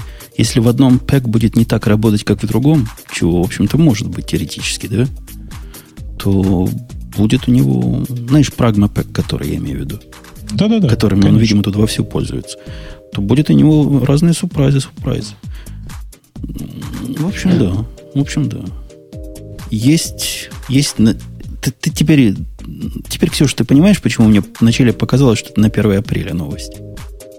Ну да, вот Interlanguage Communication, это как раз, мне кажется, какая-то первоапрельская. Но если бы она была первоапрельская, он бы говорил, что он будет использовать, например, в питоне, что он будет использовать dictionary. То есть представим структуру как вот так вот, например. Тогда бы было более смешно. Но вот зато, если пойти смехотулечки смехотулечком, но если пойти вглубь описания его, language reference, то, что он называет, то можно заметить, что он замахнулся тут на больше – ты ходил, Бабук, по описанию? А-а. Он эту штуку, вот чтобы ты понял вот сразу, чтобы тебе шок, шок и ужас. Можно в этой штуке, в этом айделе определять интерфейсы. А? Excuse me? Еще раз? То есть не только структуры данных, но и структуры программ можно определять в этой штуке. Ну, подожди, а зачем? Для того, чтобы их для RPC Видимо, а, все-таки основная идея вот этой всей балаки это RPC. Мне кажется, в эту сторону он крутит. И когда ты передаешь интерфейс на ту сторону, реализация, интерфейс передастся по ссылке, как бы, да, а реализация возьмется с того, кто ее умеет реализовывать. Да-да-да, да, да, все логично, да. Вот в эту сторону он замахивается. А, да, интерфейсы есть. Причем, по-моему, они даже не полно определенные, то есть они могут добирать с той стороны, что надо. Там, там богатые спецификации, хотя результат выглядит так, что подумаешь и подумаешь, зачем же мне такой сложный IDL нужен-то? И еще. Ну, почему бы нет? Он не такой уж и сложный. Он... Мне это, я тебе скажу, что, что напоминает. Начинает напоминать. Как, а? как старику-программисту. Мне начинает напоминать ужас Корбы. Вот если, ужас-то сразу. Если он до конца... Айса. Если он до конца доведет, то он получит прямо корбу со всеми, со всеми ее фичками. Ну, я надеюсь, что нет все-таки, потому что я этот ужас еще помню. Ну, вот такой вот, да. вот такой вот велосипед, не велосипед, вот такая штука у него развивается. Посмотрим. Пока ставить рано, пока пробовать рано, хотя можно попробовать чисто для себя, для прикола. Концептуально все то же самое, как у всех. То есть на идее пишете, описываете все свои структуры данных и даже структуры программы. Посылаете туда-сюда, пока туда-сюда у вас C++. И радуйтесь. Ага. Вот. Ага. Вот такая вот новость. Прикольная новость. Давай чуть-чуть э, с тем наших соскочим. Во-первых, э, я просто тут параллельно успеваю общаться со Сваном. Он, во-первых, он мне показал, как выглядит BlackBerry Q10. Я не знаю, ты видел или нет. На картинках. Нет? На картинках. Ну, на картинках я и говорю, да. А, я думал, Сван а, уже в руках нет, подержал. Нет, там а ты не хочешь развидеть это? Не хочу, там клавиатура. Там классно совершенно нарисованная клавиатура. Я же не знаю, как он живьем. Но на картинке он просто такой прекрасный, что я сейчас сижу и делаю... Ну, как-то так примерно. Вот. Потому что, ну, я прямо что-то хочу-хочу. Вот. Но это бог с ним, на самом деле. Я сегодня для экспериментов, значит, бесчеловечных экспериментов над собой в качестве фотографа э, поставил... Я ставлю бесчеловечный эксперимент, повторюсь. Э, я э, купил э, карточку, которая умеет ну, SD-карту, представляешь, да, Жень? Ты про i говоришь, да? Нет, не i нет, упаси боже, не i нет. Есть другая карта, которая называется PQI Air, такие благородные китайцы, э, вот, э, которая очень смешная, в смысле, это, это карта, которая делает Wi-Fi, внутри в нее вставляется microSD любого размера, который тебе нужно, и он сильно проще, с одной стороны, чем i чем он проще? Он проще тем, что никаких сложностей, эта карточка просто умеет э, делать из себя, ну, раздавать из себя Wi-Fi. Ты можешь к ней подключиться и с нее забрать, э, с нее забрать фотки. Ну, то есть то, что большевики давно просили, чтобы был просто access point такой. Да, point -point да, сделать. внутри access point, просто сказка. Но дело не в этом. А вот представляешь, да, вот, вот есть такая карточка. Как ей управлять? Вот ты бы как сделал управление? Ну, там, например, э, типа, не знаю, у, у, этой, у этой карточки есть такой режим. Ее можно переключить в режим, когда она по умолчанию Access Point не поднимает, а делает ее после, включает ее только после некоторого действия пользователя. Ну, понятно, для экономии батареи. Как ты бы сделал управление? Ну, вот хотелось бы, чтобы управление было локальное, да, я так понимаю. То есть, чтобы не надо было доставать сотовый телефон или запускать ну, веб-браузер. Конечно, конечно. Даже не знаю. Они красавцы. Слушай, я просто тебе сразу расскажу решение. Они красавцы. Э, на карточке лежит несколько фотографий. На одной красиво написано «Включить Wi-Fi». Удаляешь эту фотографию, включается Wi-Fi. Костыли разработчики, твои красавцы. Нет, ты, ты просто мало пользуешься фотоаппаратом, мне кажется. Дело в том, что на большинстве фотоаппаратов удалить фотографию это самая быстрая операция, из которой можно придумать с фотографией. Гриша. А, а сделать да. фотографию Что чем-то мне напоминает старый анекдот. А если, говорит, я тебе в ухо выставлю, у тебя какой шнурок развяжется? Вот-вот-вот, понимаешь? Было, а, было бы, знаешь, как Бобок, вот ну, в твою идею как? круто. Хочешь, допустим, отключить Фотографируешь глаз, который закрыт. Хочешь отключить, который открыт. Нет, а когда отключить? Сделать такую фотографию снова? Сфоткать карточку с надписью? Типа того.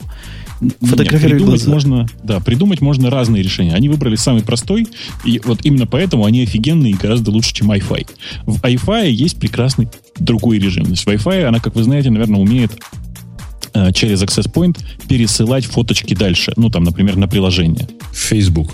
Facebook, например, да. Как, она, как, как выбрать конкретную фотографию? Жень, вот ты бы как сделал? Причем ты же понимаешь, что если удалить, то она же пропадет с, кар- с карточки, это же плохо. Как бы ты сделал? Шаринг, шаринг, шаринг. Подожди, я задачу потерял. Смотри, есть задача. Нужно на фотоаппарате выбрать фотографию, и что-то с ней сделать так, чтобы SD-карта, вставленная внутрь, смогла его автоматически расшарить в Facebook. Ну, то есть, чтобы она знала, что ты выбрал именно эту фотографию. Удалять, я так понимаю, нельзя, потому что уже ну, занято конечно. удаление. Ну, не обязательно. То есть не, удалять нельзя, потому что она же удалится физически, эта фотография. Это же плохо. Ну да, что с ней можно сделать? Даже не знаю. А что ну, с ним короче, можно сделать? Там, там, как я напоминаю вам, что у всех фотоаппаратов вообще-то файловая система банальный FAT, и единственная операция, которая у него есть, ну, кроме переименовать, хотя это нечестно, а, очень простая. Есть так называемые protected файлы. Файлы, защищенные от удаления. И в большинстве фотоаппаратов есть такая функция защитить файл от удаления. Вот iFi делает именно так. У нее есть такой прекрасный режим, я прям в восторге. Защищаешь файл от удаления, она его шарит. Что такое впечатление, что выпускники радиоинститута нашего делали. Они тоже, знаешь, любили такую хреновину сделать. Ну, то есть, вообще, по логике-то наоборот, ты его закрываешь. Ну да, понимаешь? И тут логике... он вдруг становится всем доступным. По логике наоборот, но тем не менее, это же единственное доступное нормальному человеку действие на мобильном. Ничего не поделаешь. И кросс-компатибл со всеми фотоаппаратами cross-compatible. Да, то есть все фотоаппараты это умеют. Я не знаю фотоаппаратов, которые не умеют защитить файл от записи, от перезаписи. Короче, я считаю, что это гениальное решение. Переименовать можно, но долго очень. Вот. А, то есть, Интересненько. Мне Но кажется, что они, просто... они сильно функционально, знаешь, ограничены вот этой общей. Нецелевое использование фотографий сильно ограничено. То есть, если им понадобится теперь и в Твиттер пользовать, это дело постить, у них уже может проблема возникнуть. Не, не, там много со всяких проблем. Понятно, что настро, настраивать обе и, и PQI карточку, и iFi можно только с, с планшета или компьютера, ну, в смысле, полноценно настраивать но есть много действий, которые ты можешь сделать вот в PQI прямо с фотоаппарата просто удалением вот этих вот технических фотографий. Мне это ужасно нравится, потому что, ну, понятно, их поставили в ситуацию, как разработчиков, в которых у них вообще нет никаких средств для взаимодействия с пользователем. И они выкрутились. Я вот очень доволен. Подожди, это они сами туда встали? В смысле? Ну, выбрав нишу. Ну да, конечно, но просто ты, ты же понимаешь, что разработчики эту нишу не выбирали. Это же, знаете, сейчас очень, очень многие любят пересылать э, скриншот такой, в котором, значит, письмо, где написано «У меня есть гениальная идея». Ну, письмо выглядит примерно так. Значит, не знаю, там чувака зовут, допустим, Сергей, и он пишет «У меня гениальная идея». Э, нужно сделать как Инстаграм, только какой-нибудь не Инстаграм. Очень срочно ищу программиста, который все напишет и придумает, чем будет отличаться от Инстаграма. Идея, как вы понимаете, на миллиард готов предложить долю. Такие дела. А, это не шутка была, если что, говорят, серьезное письмо. Так вот, э, в данной, в данной ситуации программистов, ты понимаешь, поставили перед задачей. Есть задача сделать как Wi-Fi, только не Wi-Fi. Вот они сделали как могли. Красавцы.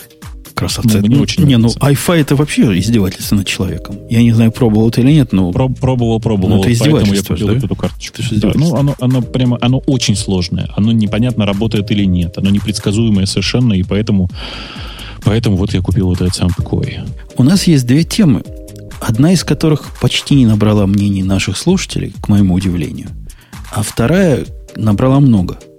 Мы как пойдем на поводу или плюнем? Потому mm-hmm. что которая набрала много, PHP is meant to die. Хочешь про это поговорить? What? Простите? Че? Вот the, the, вот the что? Я открываю. Вот the PHP. Короче, ты, мы про ты PHP... хочешь очеред... очередного этого самого... Да, ты, ты все равно в комментарии да. не хочешь чего-то. Вот Ксюша недавно в комментариях появилась. Погребла. По первое а число, да? Да нет, давно даже практически извинились, и человек сказал, что э, мне недоступно, как ведущий самого известного подкаста, что-то говорить. Я решила поэтому сегодня молчать. Что, что значит недоступно? Это в каком смысле? Кажется, ты давно так решила. Им Гагарам недоступно? Гром удар Нет, в смысле, не, не нужно, не стоит. Как бы, не, в общем... Блюсти нельзя. себя должна, как девушка да, блюсти, себя блюсти. Да. Да. Ну, не как девушка, но блюсти очень строго. То есть, можно ли девушке участвовать в IT-подкасте? Нельзя, грешновато. Я понимаю. Хорошо. Да, да, Жень, давай, давай. Я, я эту статью не читал, но уже заранее осуждаю. Давай ну, выберем себя. Давай поним... сегодня публично выберем. Ты Кто поним... будет защищать PHP? Я должен? Так это не наезд на PHP, по большому счету. Это как? Э, э, PHP is meant to die. По-русски не переводится, что PHP должен умереть. Для тех, кто не знает иностранных языков. А PHP предполаг, предполагался как умирающая э, технология. И не в том да. смысле, что он умирает, потому что он плохой, а в том смысле, что он stateless и взял страничку, отрисовал и умер. Вот в этом смысле meant to die, чтобы вы поняли. Ты понял, Бобок, да? Э, да, в смысле, что это, это язык, который работает, э, в смысле, который отрабатывает страницу и прекращает выполнение. Точно. Это система, которая есть директива да, да. которая предполагает именно вот такое использование. Вот так и предполагал. Чувак, который пишет, рассказывает, что он вообще 10 лет на нем пишет, и поэтому он, значит, имеет право сказать, но предусмотрительно закрыл комментарий к своей статье. А хотя нет, смотри, уже открылись. Ни одного комментария нет. Я вам зуб даю, они были закрыты. А потому что изначально статья опубликовалась на Reddit, э, и на Reddit, кажется, комментарии есть. Да, 422 комментария. Хочешь комментарии почитать? Тебе дать ссылку? Есть комментарии. Я сейчас не успею. Но я могу представить, что ему пишут. И могу даже это аппроксимировать на то, что напишут нам. Итак, у него основная идея в том, он говорит, в общем, чуваки говорит, этот товарищ в шляпе и чувихи. PHP пережил себя как кто переживает свой яд, как змея, которая пережила свой яд. И основную причину, почему он пережил себя, он видит вовсе не в том, что там синтакс такой или не такой, и там объектная модель всякая или другая. Он говорит концептуально, в этом языке есть проблема. Он рассчитан на короткое взаимодействие, на dying programming model. Отработал, все сделал, что надо, не заботишься о никаких ресурсах. Какие нафиг ресурсы, если сейчас ты выйдешь, правильно? Зачем тебе заботиться о всяких глупостях? Поэтому все просто. Никаких тебе гарбич коллекторов не надо, хотя, хотя там и появился. И ни у кого в голову не приходит, что вот этот бегущий PHP-процесс может долго жить. Ну да. Ну так это нормально, это во многих языках так было.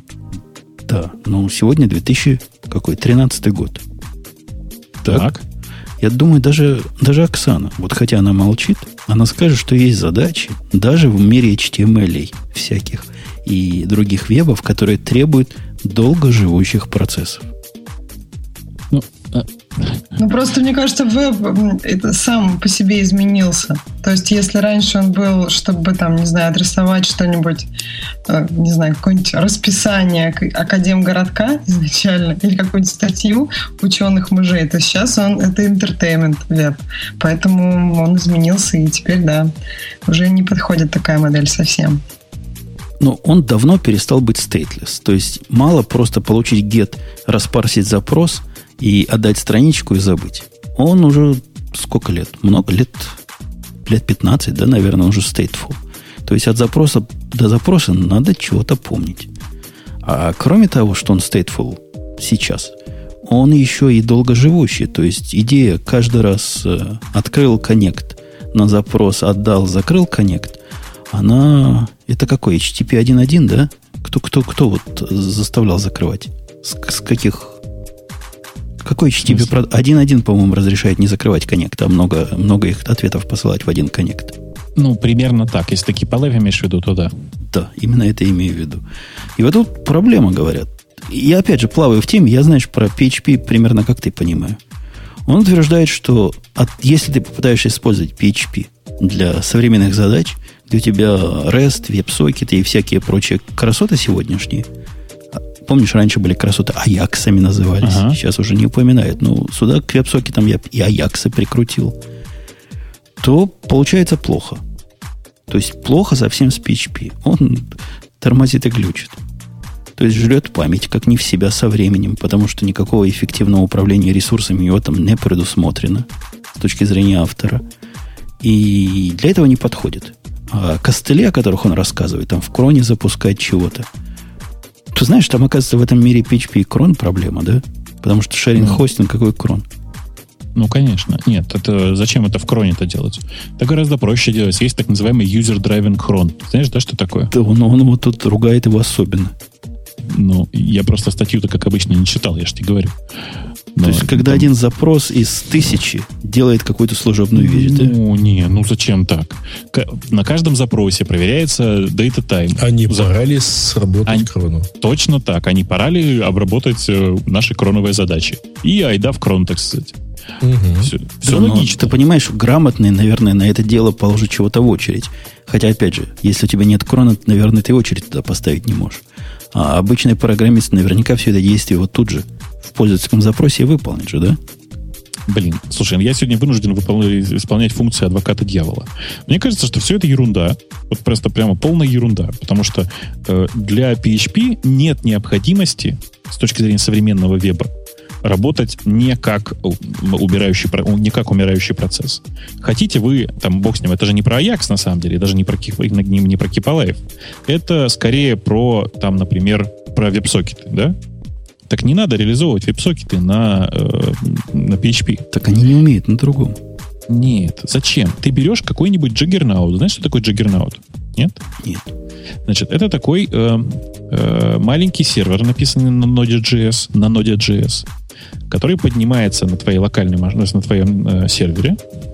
Э, и дальше он делает вот что. Э, он висит. Э, есть специальная библиотечка, которая позволяет, так сказать, открыть с ним connection. Веб-сокетный как раз. Веб-сокетный или там флешовый, если веб-сокет не обнаружен в браузере и все такое. А дальше ты делаешь вот что. Ты из PHP говоришь, пошли пользователю номер такому-то, сообщение по веб-сокету вот такое-то. Говоришь ты в локальную машину. И Juggernaut дальше уже занимается обслуживанием всего этого хозяйства. Ну и в обратную сторону точно так же. Не, ну, ты, обрат... ты, ты ведь, вот, хотя ты адвокат сейчас PHP, но ты понимаешь, что это скорее в минус, чем в плюс, то, что ты все рассказал.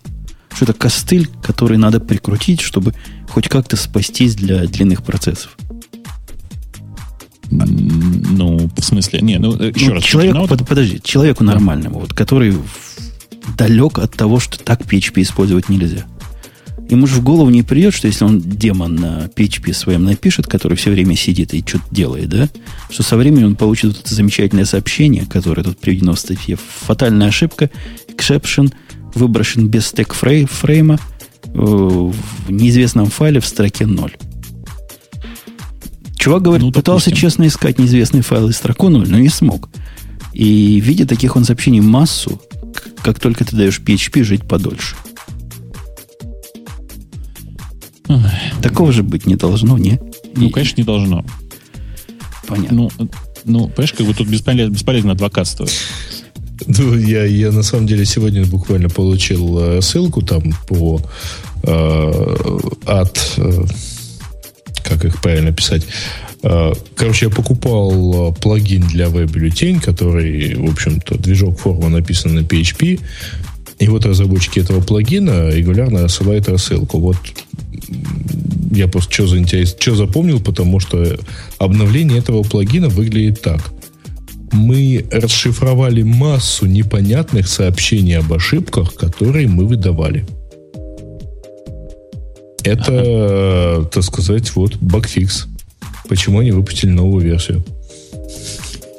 Ну да, не, ну, справедливости ради есть куча э, там приложений на PHP, которые работают. Можно вспомнить какой-нибудь, страшно сказать, какой-нибудь Drupal, который WordPress. там 7.8 как-то работает. WordPress, WordPress, да. А, не, ну, тоже WebBuiltin прекрасно работает, на самом деле. Ну, конечно. Не, ну погодите, мы, мы, мы, вот, мы, ты реально пользуешься сейчас? У меня локально стоит одно PHP приложение сейчас, TT RSS. Какое? TTRS. А, да. А, я не знаю, зачем Слушайте, вы так употребляете фразу PHP-приложение, что я думаю, что это что-то значит, такое особенное, как приложение в Chrome, например. Что-то неприличное. Это, да. Ну, я, я перед тем, как такое поставить, 33 раза ищу э, альтернативу, на чем не православно. А, а ты потом руки моешь после того, как запускаешь TTRSS? А он у меня в этом в кроне запускается, знаешь, на ребут. И я вообще даже не знаю, не вижу и забыл уже все. Все, все. Э, да, на самом деле мне тут подсказывают, что, конечно же, есть э, там написанные демоны на PHP, которые живут месяцами. Оно все так, на самом деле. Есть огромное количество софта, которое написано на PHP и живет э, там до бесконечности Даже месяцами. Через shell, да. Конечно, не, ну просто есть там дофига демонов, написанных, не знаю, на awk е, которые живут годами просто. При том, что awk с самого начала был рассчитан именно тоже на такой pipeline. Один раз прочитал данные из файла, обработал и выкинул. Авк это waveform компьютер? Ну, почти. Там W в середине. В этой статье есть позитивный момент. Товарищ в шляпе говорит, что он считает, что вместо PHP нужно использовать Python. Вот, и призывает всех к этому. Мне ну, кажется, да, мне у меня кажется, тоже есть какие-то процессы, которые живут в виде демонов на питоне. Угу. Мне кажется, он просто слаб духом. Вот, во многих смыслах. Потому что когда иногда, ну, в большинстве случаев, когда человек выбирает инструмент, ему э, нужно задаться целью его держаться. Вот выбрал человек себе PHP в качестве инструмента 10 лет назад. Самое сложное сказать об этом родителям, это понятно. Погоди, Бобок, ты мне напоминаешь сейчас поклонников андроида. Они, они так тоже выбрали, выбрали себе экосистему, а теперь ею держатся независимо от ни от чего. И... Почему? Почему? Не, не, не, ну, слушай, ну они это не сложно независимо, независимо от айфона они за нее держатся. Нет, вот они ее держатся независимо от наличия розетки. Это. Подожди, дорогой, ты просто комментарий не читаешь. Я тебе перебивку скажу. Ты слышал ага. эту мансу, что меня решили подсадить на Android, да? Помнишь, я рассказывал? А, тебя не было в прошлый раз. Ну, я тебя слушаю. Меня подсадили на Android при помощи пода- подаренного нашим слушателям устройства, которое называется iMito MX1. Боже мой. А что она делает? Это мини-стик, мини-PC с довольно могучим процессором там внутри, знаешь. Который дофиг... втыкается в телевизор, да и догадаюсь. Ну, втыкается в телевизор, но можно попытаться воткнуть что-то другое.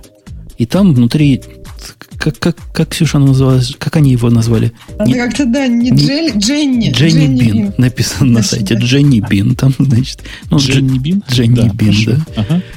И, в общем, я с ним по поработал, типа попытался жить с ним на телевизоре. Рассказал свои впечатления. Самые, что на есть, знаешь, отвратные. Ну, опять, ты понимаешь, то лыжи не едут, то сиди дура, я сам открою. Но каждый раз, когда я трогаю Android, оказывается, что я что-то делаю не так. В этот раз, в прошлый раз, помнишь мою первую попытку? Руки не мыл. В прошлый раз я, оказывается, Kindle не надо было покупать. Я его не покупал, мне его подарили, потому что там старый Android. Какой-то 2.3, да? Что-то такое там было. Поэтому ага. что я могу говорить про программы для Android, если у меня такой старый Android? А здесь Android вроде новый. Хотя, оказывается, нет.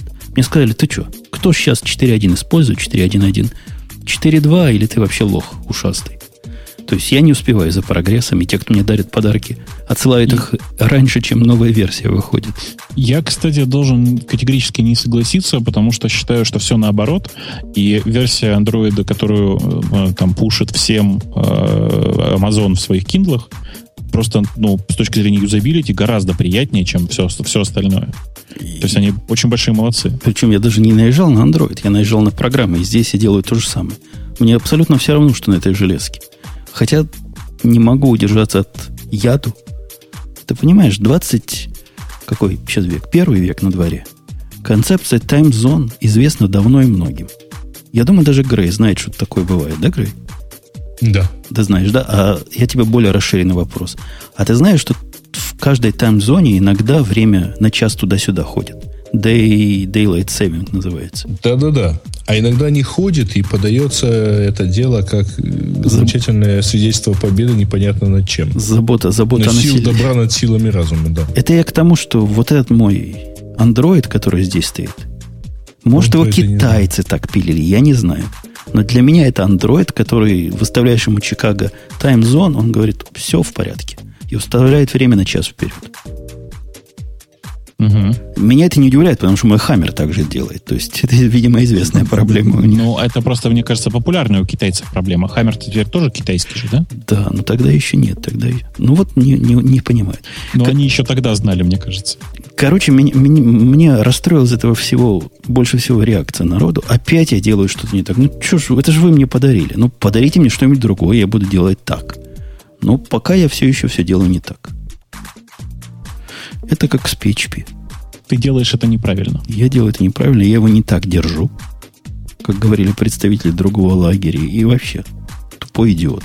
Что ж ты хотел? Тут, тут надо Samsung покупать, мне сказали. И втыкать его в телевизор. Вот тогда будет счастье. Подожди, подожди, так это же все наоборот. В тот момент, когда купишь Samsung, фанаты Motorola скажут, только у нас настоящий True Android. Ну, трудно с ними, трудно с ними. Они такие упертые прямо. Абсолютно слышат слово Android вот в, в описании. Хотя я ругаю программы под Android. Вы понимаете разницу? Да? Программы под Android какие-то левые, сырые и вторичные. И конкретную XBMC программу под Android ругаю, говорят, ну что ж ты хочешь? Ну, она штука не... какая мне разница, что она только недавно... Ну ладно. Это другой вопрос. Длинный вопрос. Просто человеческое... Э, как это, как это сказать, чтобы не обидеть? Сопоставление себя с платформой, которую выбрали, какой-то не признак большой мудрости. Ну, да. Я думаю, на многие комментарии про PHP, которые нам будут писать, я смогу то же самое сказать. В общем, conclusion из PHP-шной истории, что, мол, хорошая штука, то только не сегодня у него. Мол, если лет 10 назад, самое оно. А сейчас ищите, ищите себе другие средства. Найдите на питоны. На питоны. Пойдешь на питоны, Бобок? Да я же уже на нем, понимаешь, мне куда деваться-то? Ты вообще, ну ты крут. Да, я такой. я, ты не поверишь, я вчера тут на питоне писал. Не, не в этом. не поверю. Не в этом, так, не ну. в этом суть. Но мне на питоне понадобилось сделать э, типа базовый класс, от него два или три варианта. Мне пришлось лезть в документацию, чтобы вспомнить, как у него базовые классы делают. Я так давно ничего с классами в питоне не писал. Ну, с такими, а которые что... требуют э, иерархии. Да-да-да, а это потому, что на самом деле питон тебя не заставляет использовать классы. Ну вот же, да. Пришлось полезть, узнать, оказывается, в скобочках задается базовый класс. Вон оно как. Да-да-да, да. Так, так. Давайте к следующей теме перейдем потихонечку. Потому что про PHP, я так смотрю, вы яду не добавите. Ну, что там, Нет. господи, поставили баночку сцежу, если надо. Время у нас есть еще, время у нас еще есть. Была замечательная статья, которая почему-то не добрала популярности у нас. А статья интересная, есть о чем поругаться и поспорить. Вот я ее выбрал. Бобок, не пугайся, она к Java не относится.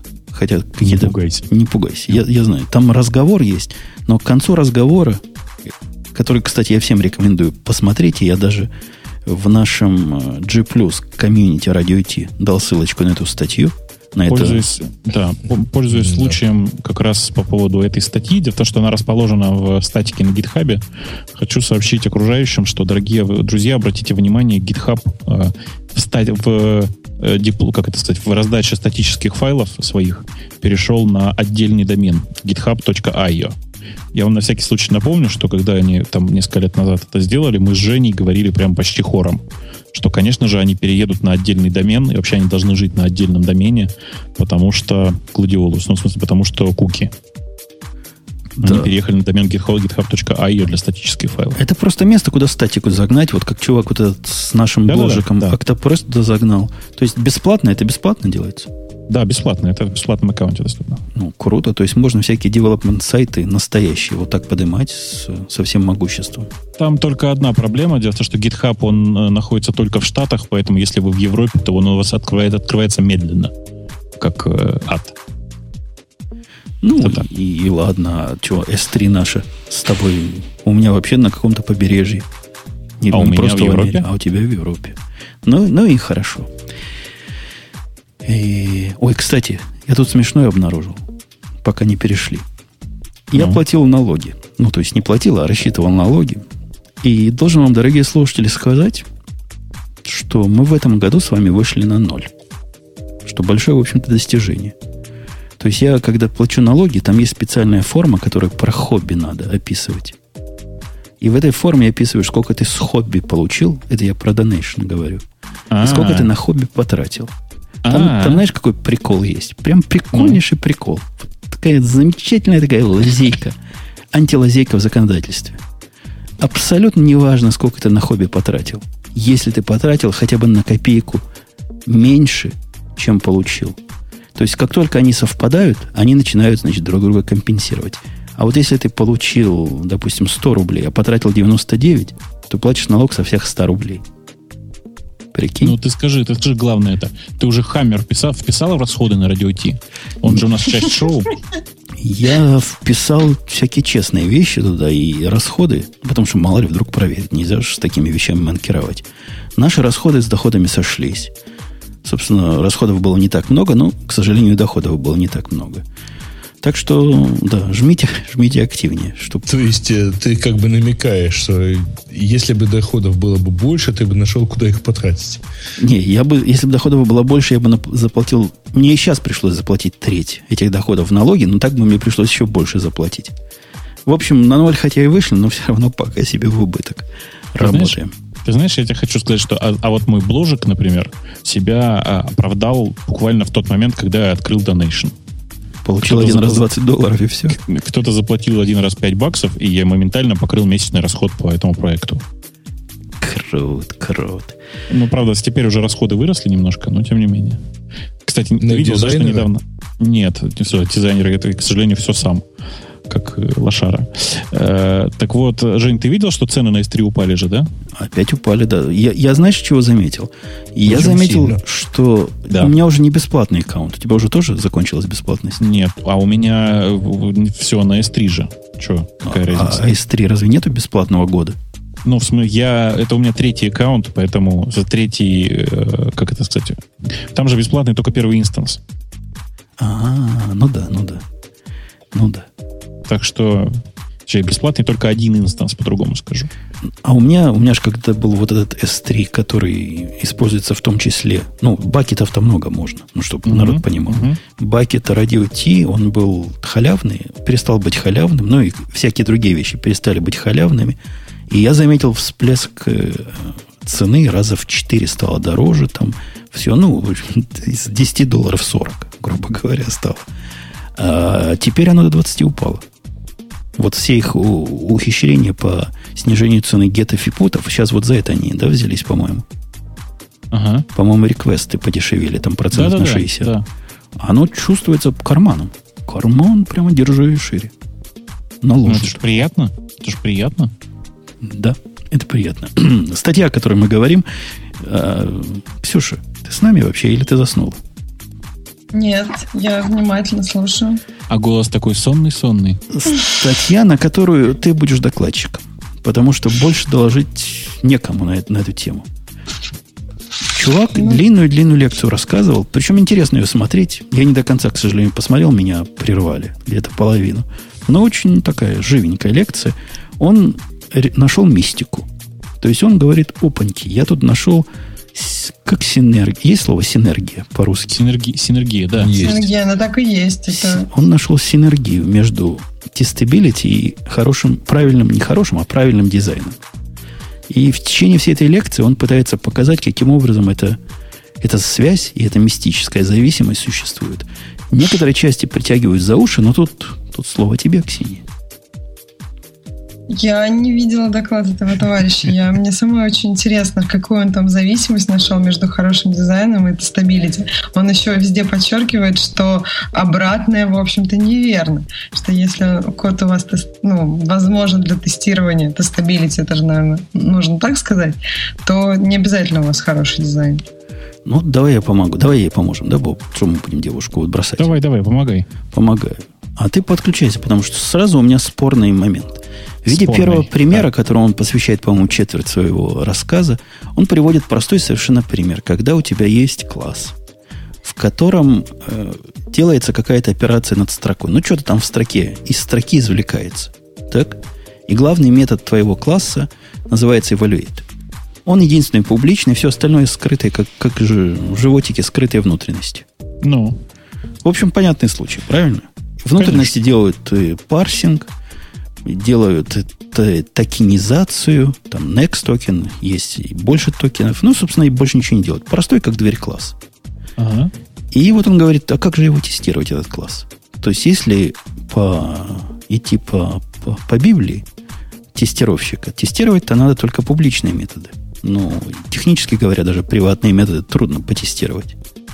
А ты понимаешь, что магии много делается, например, в getNextToken. Самая магия там, где весь твой лексический анализатор сидит. А ты хочешь его потестировать? А как-то не положено, да? То есть ты, во-первых, ты не можешь, он приватный. Без костыля. А Во-вторых, что делать? Чего все делают? Ты знаешь, да? Делают его э, Ну, да. более или менее публичным, этот метод. Да. Расширяют паблик, да. Ну, или, или protected, или там public package, в зависимости от того, какой язык у вас. Какой-то Мгм. степень публичности ему дают. И Ну. тестируют. И вот он говорит, это вам первый звоночек, дорогие, что если вам потребовался костыль вот такой, для того, чтобы тестирование происходило, то значит что-то не так в дизайне. Так. Он утверждает, что необходимость чего-то такое стороннее, внутреннее протестировать, говорит о том, что класс твой не отвечает принципу single responsibility и делает что-то еще, результат чего тебе хочется проверить отдельно. И в виде ответа, который улучшит одновременно и тестирование, и дизайн, надо вынести все токенайзеры в внешний класс, каким-то мистическим образом его туда заинжектить или какие-то другие отношения. Ну, в общем, как-то он должен относиться к основному классу и тестировать ну, по отдельности. Ну, это же классическая схема. Ну да, ты типа отдельно тестировать кишочки, отдельно функциональность. Он, есть, он говорит, да. что вот этот способ является улучшением дизайна. Мне он кажется сомнительным. Мне кажется, притянутый за уши совершенно довод, который... Нет, ну, теоретически мы понимаем, что если все разбить на крохотные классы, то теоретически вот эту крохотную функциональность можно будет в каком-то далеком будущем поменять, вдруг оно понадобится, да и другой токенайзер прикрутить. Теоретически все хорошо. Ну, мы ж прагматики. Ну, мы прагматики, да. Я просто, я, я не очень понимаю проблему, как, как ты, наверное, заметил, потому что, с одной стороны, для меня это решение очевидно, а с другой стороны, для меня очевидно, что оно сделает хуже. Потому что ты, э, ну, для меня есть очень большая проблема, она называется, из, ну, перетестировать, знаешь, да? Излишне обложить тестами. Излишне с точки зрения количества затраченного времени на это хозяйство. И вот для меня ситуация, когда ты пытаешься протестировать не публичные методы, а по сути это все равно, это попытка вбить костыли для того, чтобы объявить публичные методы за непубличные методы публичными, ну или там приватными, неважно. А, так вот, для меня это просто история про то, как люди мастерски тратят время на какую-то ерунду. Если ты обложил, э, собственно говоря, класс, который вот ты описываешь, э, тестами, и тесты выполняются хорошо, то не важно, что там в кишочках. Понимаешь? А ему важно. Он понимает, вот он человек, который тестирует, эвалюет. Я, я могу его понять. У меня у самого такая ситуация бывает. Он понимает, что с точки зрения эвалюет, он может проверить какое-то ограниченное количество кейсов. Но проблемные ситуации ему через evaluate прям не просто симулировать. Ну, то есть такие строки дать, которые tokenizer по-всякому поломают, иногда трудно, понимаешь? Там целая цепочка и вообще какое-то посредованное очень тестирование получается. Мне кажется, тут важно, какое дальше будет развитие у этого куска кода. То есть, если действительно есть вероятность других tokenizer ов, то определенно нужно вносить и тестировать отдельно. А если, ну, нет никаких оснований полагать, что когда-нибудь, хотя бы на данный момент нет таких оснований, то это будет действительно ну, очень много времени потрачено зря на вынесение этого кода и тестирование его отдельно. Вынесение, ладно, э, ну, есть технические средства, как вынести классы из, из методов. Рефакторинг люди придумали давно. Но сам подход, вот который он показывает как улучшение дизайна, потому что он будет следовать single responsibility принципу, который достойный принцип со всех точек зрения, мне кажется перебором. На самом деле он извлекает этот tokenizer исключительно для того, чтобы он мог его отдельно оттестировать. И кроме того, он объявляет публичную сущность, которой не было до этого. Ты понимаешь же, Бобок, что если он объявил еще одну сущность, то эта сущность становится видима снаружи, правильно? Ну да. Это вариант того, что кто-то снаружи ее заюзает зачем-то. Мы надеемся, у нее нет side effect ов. Идеально. Но все равно это какой-то балаган. Он расширяет публичное пространство свое, он ломает немножко инкапсуляцию. Это не надо. С точки зрения бизнес-логики и программы это не должно быть внешним. Оно должно быть каким-то сугубо внутренним. Ну ладно, допустим, ты хочешь сделать это отдельно, сделай внутренним классом, но это не решит проблему тестирования. А здесь он выносит ее... Причем другая проблема. Ладно, ты вынес отдельно. Да? Вынес tokenizer отдельно. Я тебя спрошу, а как ты этот tokenizer будешь создавать? Или как ты его будешь получать? То есть надо какой-то dependency injection прикручивать, чтобы засовывать его туда. Singleton это не, не, не кошерно, правильно? Ну, что ты? Ну, ну ты, ты сейчас так говоришь, как будто бы ты придумал эту историю, и теперь ты в нее веришь. Смотри, в большинстве случаев разработка такого класса, разработка такого, там, такого функционала, это одноразовый процесс или процесс, у которого там после фазы активной разработки остаются небольшие улучшения, небольшие исправления. В среднем, обычно. Для такой ситуации все очень просто. Ты в, в тот момент, когда ты разрабатываешь, делаешь массу тестов, обкладываешь тестами практически каждую функцию, работаешь с ней как хочешь. В тот момент, когда ты понимаешь, что ты закончил начальную фазу и готов ее использовать там снаружи, ты все делаешь в private, убираешь свои тесты в э, загашничек куда-нибудь и тихо, спокойно живешь себе дальше. Это не по ну, феншую. Ну, что ж не по феншую? Ну, потому что это нельзя менять тесты, которые сделаны. Нельзя убирать тесты, когда ты делаешь, э, как он называется, рефакторинг. Тесты должны оставаться. Ну, иногда они должны модифицироваться, но исчезать, как ты предлагаешь, не должны. Ну, они модифицируются, они просто перестанут вызываться. Хороший игнор. Ты им добавляешь игнор. Конечно. Не, игнора не хватит, надо еще будет, ну, закомментировать их, наверное, даже. Ну, игнор на этапе компиляции. Ну, что ты, ну. Я, собственно, чего хочу сказать. Идея его, в общем, понятна, но мне кажется, она понятно притянута за уши, и в таком случае, если мне необходимо тестировать внутренний метод, я позволю себе сделать этот внутренний метод более публичным, чем для того, чтобы удовлетворить тесты. Чем, чем городить сторонний класс вот для такого удовлетворения. Точно Результат так. тот же, а дешевле и меньше головной боли. Точно так. Знаешь, там Сван в чате пишет очень важное. Пишет, Умпутун, скажи уже, от чего стилус, и дальше пишет важную причину, почему действительно нужно сказать. У Свана садится батарейка. Она сядет, и он не узнает, от чего стилус, не будет спать ночью. Стилус от 720-го люкса. Да. Лукс, который писался. Да, да. Именно от него. Фирмы Fujitsu, по-моему, их делал. Fujitsu Siemens. Fujitsu Siemens, Siemens, да. И полное название Pocket Lux. Да. Да, 720. Пишут, Умпутун, такой был, кстати. Пишут, Умпутун не тестировщик. Какой тестировщик? Мы говорим не про тестировщиков, дорогие, а про разработчиков. Это не те, которые... Ну, ну ладно. А, то есть не я один потерял нити дискуссии. Нет, ну, кстати, вот у этого, у твоего метода тоже есть сайт-эффекты. То есть у тебя становится метод полу, ну, публичный, и кому-то он тоже доступен. Мож, могут его использовать не по назначению, что также внесет балаган. Конечно, это он не, не бесплатно достается. Но просто все остальные решения, я хочу сказать, хуже. Если я его делаю полупубличным, это какой-то намек. Что он, в общем, не паблик, да, он просто package local.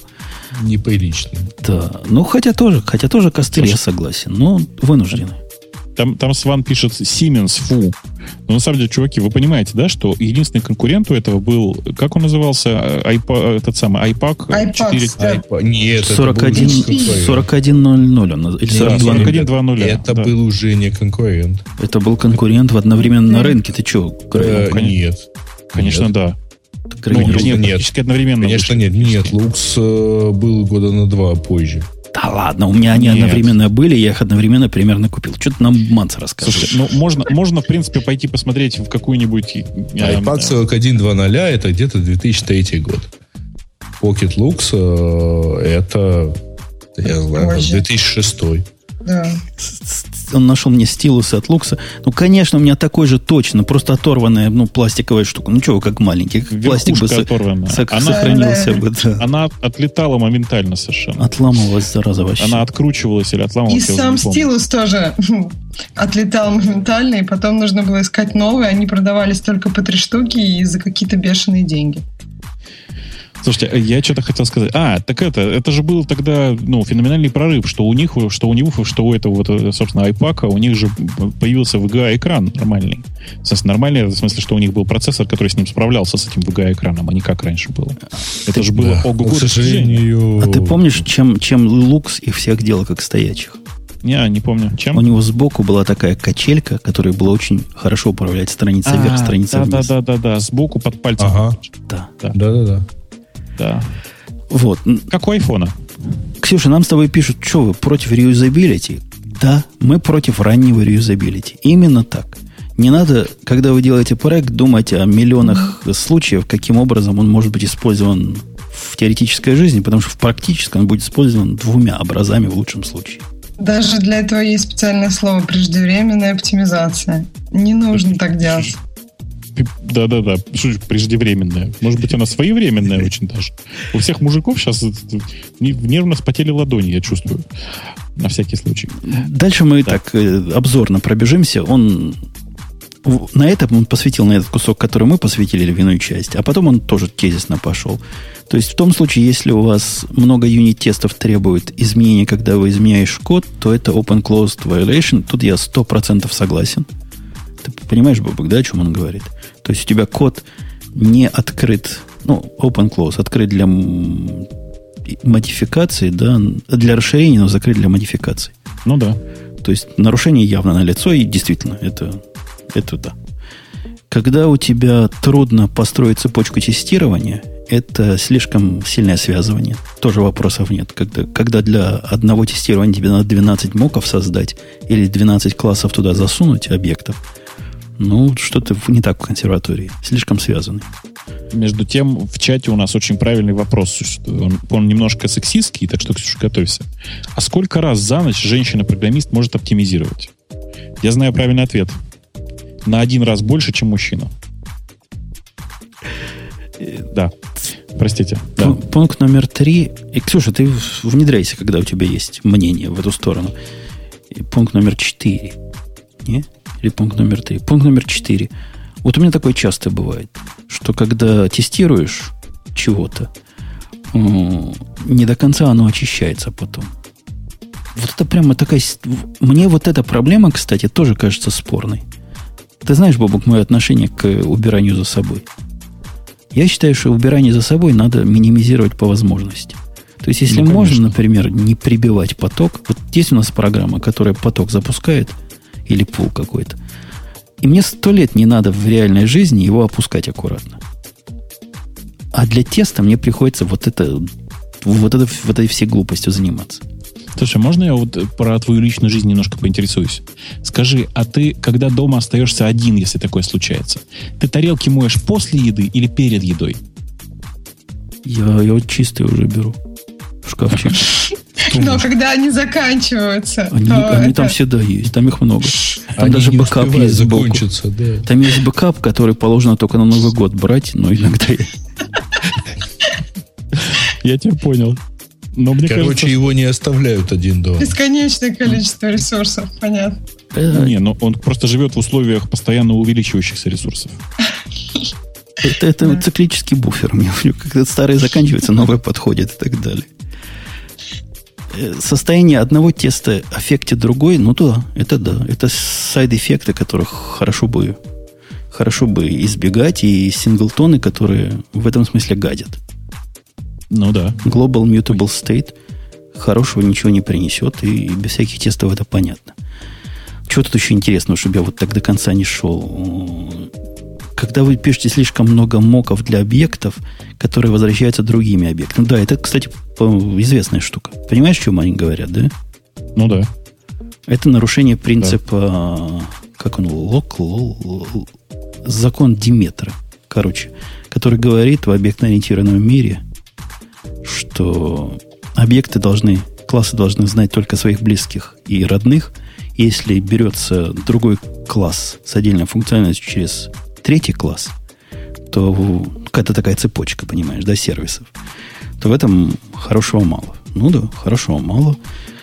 Что там еще? Он еще говорит, что плохо, когда очень много работы нужно сделать, чтобы вызвать метод или там инстанцировать класс. Это тоже понятно, в общем, если это слишком сложно, и опять же там куча моков или еще чего-нибудь, то что-то здесь не так с вашей архитектурой. Да, и вот когда вот последний принцип, когда тебе хочется к переменной доступиться, это означает 100%, что слишком длинный метод. Вот 100% слишком длинный метод написал если тебя такие подробности интересуют. Э, ну, вообще тут много всего еще чего есть. Бобок, тебе что-нибудь понравилось из списка его? Ты знаешь, нет. Дело в том, что тема тестирования для меня не самая приятная, и это, знаешь, как, э, ну, не знаю, как обсуждать э, какие-то гигиенические особенности каждого человека. Мне кажется, что просто, ну, это, конечно, полезно обсудить с другими людьми или с врачом, какие-нибудь свои гигиенические особенности. Но я предпочту о них умолчать все-таки. А почему ты так не любишь тесты? Да я не то чтобы не люблю. Я просто я понимаю, что в прекрасном идеальном мире тесты не нужны, потому что программист все пишет без ошибки. Но... И, и без Но. багов. Да, а и, люди, в смысле, и люди в прекрасном идеальном мире, как вы знаете, в, на небесах, они не потеют и больше и вообще никаких особенностей. Да, в туалет не ходят. Да, ничего, ага. ничего, да, ничего исходящего из их организма вообще не существует. Вот. А, по этой же причине я как бы смотрю на тесты странно. Я говорю, что, ну, вы же понимаете, что в идеальном мире их быть не должно. И тесты — это признание того, что мы существуем в неидеальном мире. И это отвратительно. Бобу, ну, вот, это же вот, так неприятно. Вот, вот реальный, реальный пример из реальной жизни. Проект 10 тысяч строк. Я сейчас на него смотрю. Также известный как UKeeper. У него построение всего проекта и тестирование занимает 2,5 минуты. То есть на это мы не жалуемся, правильно? Можем подождать. Да нет, я про разработку. Э, разработка тестов мне лично сэкономила кучу времени в охоте за багами, не говоря уж про рефакторинг, который был бы невозможен, при том, что покрытие вовсе не фанатичное. В районе 76%. Не-не-не-не. Ты сейчас, про, ты сейчас подтверждаешь мою гипотезу. Ты сейчас говоришь, что в охоте за багами и потом в рефакторинге. А я тебе говорю, что багов и рефакторинга не существует в реальном в прекрасном мире, в, в идеальном когда, мире. Когда сразу да. пишешь правильно. Конечно. Ну, еще лет 50, может, нашей индустрии, и мы все научимся писать правильно. Не-не, это не мы, это роботы научатся писать правильно за нас. Да, ну, может быть. Может, ты Представляешь, прав. кстати, какая красивая жизнь будет? На самом деле, вы представьте себе, прекрасные генетические алгоритмы, которые делают вот что. Ты, значит, программисты будут писать в будущем только тесты. А под ними внутри эволюционно будут создаваться такие функции, итерационно, эволюционно, такие э, функции, которые будут идеально отрабатывать эти тесты. Семен Семенович, такой же почти придумали. TDD называется. Так просто к нему пару плюсов еще добавил. Я же про это и говорю тебе. Про то, что э, по TDD, по TDD, но только люди пишут только тесты. А все остальное пишут роботы. Да, да, да. Вообще, кстати, еще будет больше да. обманутых ожиданий. Сейчас TDD ругает за то, что они же пообещали, что не надо будет дебажить. А все да. равно приходится руки. Конечно. Конечно, причем это же классический вопрос. Они с самого начала, когда, это, когда я первый раз прочитал выражение о том, что если у вас есть TDD, то не надо дебажить. Первый вопрос у меня был, окей, а кто будет дебажить сами, кто будет это, покрывать тестами тесты? Потому что там ведь тоже ошибки, вы же понимаете. Вообще, у меня сегодня состоялась интересная дискуссия. Вот реально очень интересная. А, мы тут, значит, с одним уважаемым человеком обсуждали возможность создания искусственного интеллекта. А, и э, я, в общем, в некотором смысле согласился с человеком, что э, вероятнее всего настоящий искусственный интеллект создан не будет. Никогда. Ну, потому что э, очень сложно создать. По сути, искусственный интеллект предполагается как копия интеллекта человека, который может самостоятельно мыслить, там, рассуждать, переживать и все такое, испытывать какие-то эмоции. То есть он никогда не будет создан. Но с очень большой вероятностью, простите, что я сегодня кассандрирую таким нехорошим образом, с очень большой вероятностью можно создать такую э, систему, которая будет идеально имитировать э, живого человека. Ну, то есть по всем внешним признакам она будет такая же, как человек. Э, то есть можно себе представить идеальный тест Тьюринга в, ну, в вакууме, э, который действительно идеально умеет сказать, что этот, этот человек ведет себя как человек. Вот можно написать искусственный интеллект, который будет вести себя как человек. И представляете себе, какой ужас. Ведь э, собственно говоря, этот искусственный интеллект, он будет порожден живым человеком. Ну, давайте скажем, программистом. Вот представьте себе, что он Путун через 30 лет решит, что ему надо написать такого робота, который будет прямо на 100% как человек по внешним проявлениям. И вот он этого робота он пишет. это сделает раньше, причем на базе инстанса на EC 2. Ну да, на окей, да, на Амазоне стоит точно, и каждый может, сможет потом клонировать его инстанс, поднять живого человека и все такое. А дальше начинается классическая проблема. Вы не представляете, это такая философская проблема прекрасная. Дело в том, что для того, чтобы э, этот бот перестал быть для мира вокруг ботом, а стал для мира вокруг человеком, нужно, чтобы никто не знал, что он бот. Потому что его создатель знает, как он работает и знает, что он бот.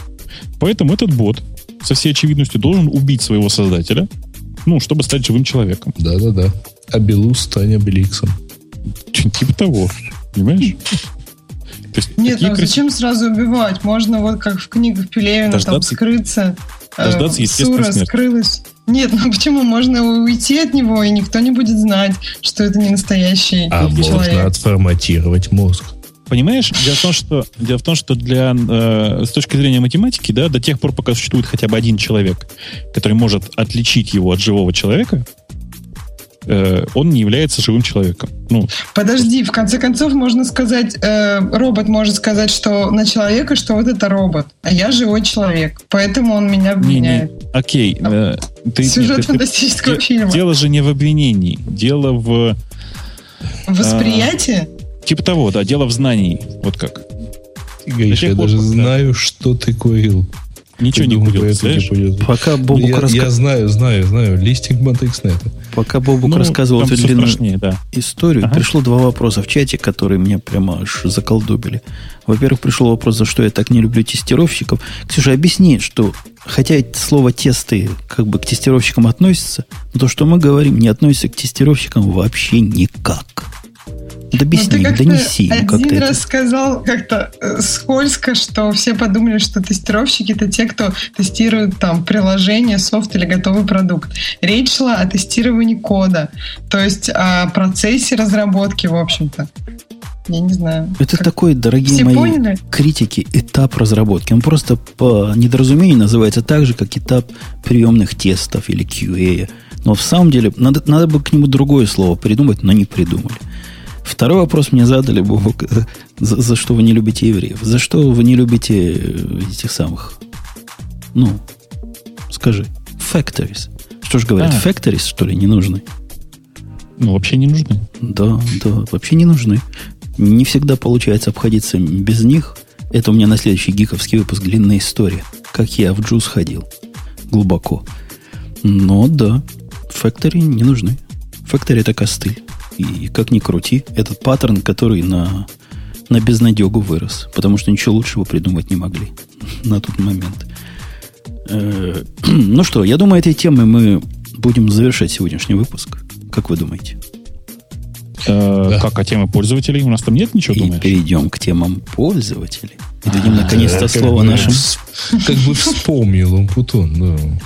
Как бы, типа. Как бы. Как бы. Ну, что, тема пользователей. Первое это браузер движок на языке Rust. Ну и, в общем, давайте ну, просто да. все. А, прокомментировать про Java 8 просит нас Владимир. А что ж комментировать? Или Java 8. Вообще Java 8 это крутая история, но пока рано чего комментировать. И я могу на, на два часа закатать спич, как круто, когда в Java есть кложеры, которые выглядят как люди – а не как анонимные страшные функции. Кроме того, их можно еще передавать из э, сущности в сущность. Но что тут пока говорить -то? Понятно. Откати обратно спич. Э, пропускаем, пропускаем. Значит, гиковская тема для обсуждения. Женя, для тебя. Уважаемые ведущие и слушатели. Так, зачем обращаться к слушателям? Вы пробовали обращ... использовать нестандартные технологии и системы вместо обычных? То есть, например, раскладку клавиатуры дворок – Предпоследняя, предпоследняя фраза, самая оно. Э, понятно, придется поломать привычку, привыкнуть к новому, но, скорее всего, производитель вот, станет лучше. Вот, вот оно. И вот кажется. Вот, вот То оно. есть, вот, э, ну, ты-то, в общем, какую-то... А, ну, у тебя, у тебя какая, кстати, клавиатура-то используется? Беленькая. Не, не, вы не понимаете, у, у Жени же все еще страшнее, потому что латинская это у него кверти, а русская это у него еверты. Да, фонетическая раскладка. Это не мешает моей производительности как писателя. Не поверите. А представляешь, Боб, поставишь ты дворок, и вместо вот 80 э, э, символов херни в минуту ты можешь писать 200 символов херни в минуту. Это прям большой рост производительности. С новой раскладкой мы про... Не, это я не к тому, что Бобук, Бобук только вот это пишет. Но, по-моему, мы не раз уже обсуждали довод, что программисту скорость набора – ну, прям не самый важный параметр. Ну, как ни крути. Ну, я, тем не менее, набираю довольно быстро, но я вообще не, не об этом хотел сказать. Значит, отвечая автору вопроса, я не знаю, кто его задал, я просто, у меня, если честно, страница закрыта, но хочу вам сказать. Плутон. А? Плутон. Ну, я не знаю, кто это, все равно. Я Поэтому... тоже не знаю, кто это, но ты спросил, кто. Нет, я хочу ответить так. Дорогой Владимир Шахиджанян, Э, ваш вопрос понятен. Клавиатурой дворока я пользовался неоднократно, реально неоднократно. Э, в какой-то момент даже переезжал, страшно сказать, на Colmac клавиатуру, которая, то есть я между э, двух переезжал на дворок через Colmac, если вы знаете такую клавиатуру странную. Вот. Э, и хочу сказать, что на самом деле для меня разницы никакой. Дворок, видимо, создает меньшую нагрузку на руки, как клавиатура, но меня это просто не парит. Я какое-то время жил на AZERTY раскладке. Такой AZERTY. Есть такая тоже такой тип раскладки. И тоже, в общем, ничего вполне. То есть все это дело привычки исключительно. Вероятно, на двороке действительно меньше устают руки. У меня руки не устают, очень сильные. Наверное, тренированные с детства. Сейчас место для шуток. Не, погодите, а что вы такое делаете руками? Простите. Ну, я тоже не устают. Понимаю. Я тоже не понимаю. Мы же не секретари машинистки. Ну, 10 строк кода в день написал, и Нет, молодец. Ну, слушайте, ну это Поэтому... вообще только поймер. Мало ли, может быть, вы чего-то там еще mm. что-нибудь нестандартно используете. Не-не-не, ну поэтому я и начал ответ со, со, со слов дорогой Владимир Шахиджанян. А, видимо, большая часть современных гиков уже не знает, кто это. Ну окей. Но Значит, почему? Да. Может, я не знаю. Все знают. А он, кстати, регулярно, активно где-то образовывается. Да, конечно, он есть. Это, да. То есть он до сих пор этим занимается? В смысле, он всем занимается до сих пор. Но просто меня, меня на самом деле во всей этой истории смутило другое. Когда человек пишет использование калькулятора RPM, RPN вместо обычного алгебраического, вы понимаете, что обратная польская аннотация для всех вышедших из э, Советского Союза и советских научных калькуляторов не является чем-то необычным и нестандартным. Ну, типа да. То есть, как бы, ну, у меня-то ведь никакой проблемы нет с тем, чтобы RPN использовать. Э, потому что все советские, все советские большие калькуляторы, собственно говоря, и, и работали с RPM. Все программируемые, да. Конечно, и всем нравилось. Э, поэтому как я, честно говоря, не очень, не очень понимаю этого сочетания в одном, так сказать, в, одно, в одной строке.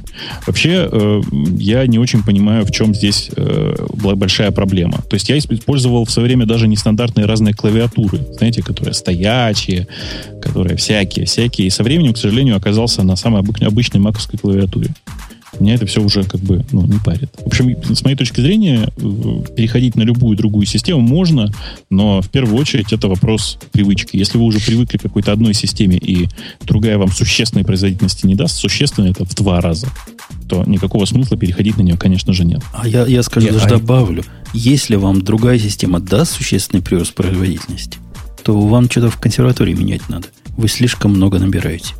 Точно так. Я скажу, я понял, примерно понимаю, про что вопрос. А, и вопрос, в общем, э, про то, что ну, произвечное чаяние гиков и, так сказать, представителей смежных профессий. Это про то, что есть некоторый вот такой довольно простой рецепт, который позволит быстренько решить вообще все проблемы. То есть вот э, надо только вот знать какую-то методику, типа там G, э, GTD или там э, как там переключаться между разными задачами, и сразу содержание задач и содержание того, что делаешь, стоит настолько высоко и приятно, что вот просто гадалки не ходи, а следующий Facebook твой. Грей, ты видел новый, новый мем буквально сейчас в интернетах ходит, как вообще прям производительность свою улучшить? Ну, вообще да, просто. да, да. 1.3.5, который. Нет, нет, нет. Два способа, два, двухшаговое руководство по тому, как заработать с помощью интернета. Не-не, 1.3.5 это... Бобок, слышал про 1.3.5? А? Универсальный ответ, как э, сделать свою производительность крутой. Тебе нужно на каждый день ставить себе одну большую задачу, три средних задачи и пять маленьких. Называется 1.3.5. Это не я придумал. Нет, э, у меня-то у меня другой рецепт. Значит, как э, так сказать, заработать с помощью интернета. Двумя шагами. Первый шаг выключаем интернет, второй идем работать. Ну да. Это то, то, что я обычно пишу, что вам для эффективной работы вообще-то нужен дисконнект. Прелестно. Да. Что там у нас еще хорошего? Поехали дальше. А, ну, это наш DNS. Э, Яндекс DNS защищает от опасных сайтов. Это не гиковская совершенно тема, это просто DNS, у которого э, есть э, хитрый алгоритм, который отличает порно от непорно. Работает он пока как ну, типа как-то работает. Э, и что, а, интересно там вот что, что э, D-Link и Zixel вы, выпустили новые прошивки, э, при первом старте с этой прошивкой у тебя будет спрошено, чувак, ты хочешь э, интернет без фильтрации, с фильтрацией опасных сайтов или с фильтрацией взрослых сайтов. И, и типа вот. Вообще, может, mm-hmm. я не то скажу, но OpenDNS такое умел делать, да, давно. Mm-hmm. Ты знаешь, э, да, есть OpenDNS, есть SkyDNS, есть еще десяток таких же примерно подобных продуктов. У нас просто экспертиза чуть больше, там, там условно нашими решениями пользуются Firefox и прочие другие ребята по, там, по фильтрации опасных сайтов. И мы просто думаем, что наше решение ну, чуть-чуть лучше. По, вот именно с точки зрения фильтрации, с точки зрения умения понимать, какой сайт опасный, какой нет. Э, OpenDNS, в общем, тоже очень пристойное решение дает. Единственное, что OpenDNS, у них сервера очень далеко от России. Э, и из России ими пользоваться, в общем, неприятно в этом отношении. Я долго жил на OpenDNS, кстати. Я тоже пока 888 не вписал в себя. У меня к 888 много претензий. Он периодически очень форсит кэширование, и в частности, там были моменты, когда с 888 не открывался ЖЖ, еще что-то там. И после этого я 888 выкинул на помойку истории. Э, кстати, смешно, я несколько раз тестировал э, гугловской же утилиткой, которая вот NameBench, которая умеет ага. э, все это тестировать. И раз за разом удивлялся, когда он мне писал, что 888 и так далее, это вообще, говоря, как-то он там пишет, кэш-копии или что-то вроде того, от 8844. Вот. Э, и, в общем, он как-то сильно, сильно не, не политкорректно по отношению к Гуглу то есть к собственному проекту уже себя вел. А вообще, э, ну, по идее, плюс к тому, там, наш DNS у нас должен по э, сервисам, ну, по нашему CDN, извините, да. за две аббревиатуры сразу, и уж точно гораздо ближе, чем на OpenDNS. Ну, на самом деле, физические результаты бывают разные. Бывает у кого-то очень близкий канал до Гугла, и там очень близкий канал до OpenDNS, и у них понятно, что будет работать быстрее с там, соответствующими DNS. Я бы, честно сказать, не особенно заморачивался на, на производительности DNS, потому что э, человеческим глазом разница между 8 миллисекундами и 18 миллисекундами вообще-то незаметна. Да-да, особенно если у вас кеширующий свой внутренний DNS есть. Кстати, конечно, а конечно. не все раутеры еще такое умеют делать. То есть Слушай, бывает, бывают такие, которые не умеют? Не-не, ты что-то не то говоришь. Вообще-то все операционные системы сейчас с кэширующим DNS внутри. Не, Кроме Linux, в которых у всех по-разному. Да. да, но вот на уровне access point такое, это экзотика, чтобы такое было? Нет, он тоже кэширует. По-моему, все сейчас access point По-моему, они, ну вот э, Airport Extreme, по-моему, умеет кэшировать. Вот, вот в этом я прямо сомневаюсь. Ты знаешь, Грей, я Нет. помню, я зачем-то поставил отдельный DNS-сервер вот специально для этого на, на Mac Mini. Ну, тебе так просто хотелось, тебе просто хотелось э, э, кэшировать совсем все. Какой-то кэш там есть, потому что на какое-то количество доменов, я помню, когда тестировал, мне отдавалось там QR time что-то в районе там нуля или одной миллисекунды. А это То есть в рамках, не, в рамках latency у меня в, в этой, ну, в локальной сети. Это дело в другом. Дело в том, что у тебя э, macOS очень агрессивно кэширует э, DNS. И очень, на самом деле, не, не, Нет, ты не понял. Я говорю в результатах вывода что-нибудь там типа дик, локальный неймсервер. А, окей, да. окей. Да, тогда может быть, да. Да. А, окей. Ну, короче, это пользовательская история, она не про, не совершенно не, не гиковская. То есть я, я на самом деле даже пользователей, живых пользователей не призываю менять DNS. Это не надо. Вы больше вам теряете, чем найдете. за вас. Ну, типа при, при первом старте вам предложат его поменять. Нет, да. э, Гриш, вот буквально только что проверил, значит, э, дик э, локальный NMSR 10.0.1.1 ага. э, Яндекс.ру. Вот. Со второго раза query time 0 миллисекунд. Ага. Ага. Ну, учитывая, что он от меня там в двух этажах, то, видимо, это правда. Ага. Давайте дальше. Давайте. Mm-hmm. А есть еще что дальше? Ну, на самом деле, протобаф. Утекли ключи от American Megatrends. Система сборки проектов от Blizzard на Ирландии. А что вы так, а чего вы так, так прошли мимо истории про то, что утекли приватные ключи UEFI от э, AMI, от э, BIOS American Megatrends, ну, от UEFI. Там же прекрасная история. Ну, то есть ее просто очень долго рассказывать, но если очень коротко, то с FTP одного из вендоров, который использует AMI, э, э, э, утекли подписано, в смысле, ключи для подписи, собственно, амишные для подписи их загрузчика. Понятно, да?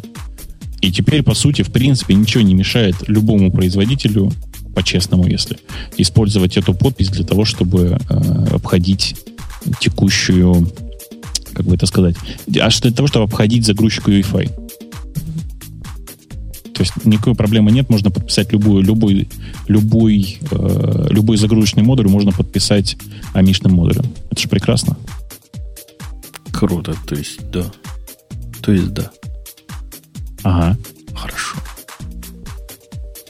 А, предлагаю закончить на самой гиковской новости недели про то, что э, сайт одноклассники.ру пролежал два дня – и до сих пор плохо себя чувствую. А я жену, знаете, как пугал. Я говорю, ты что, не знаешь, закрыли его, все уже. Как, как, как, как?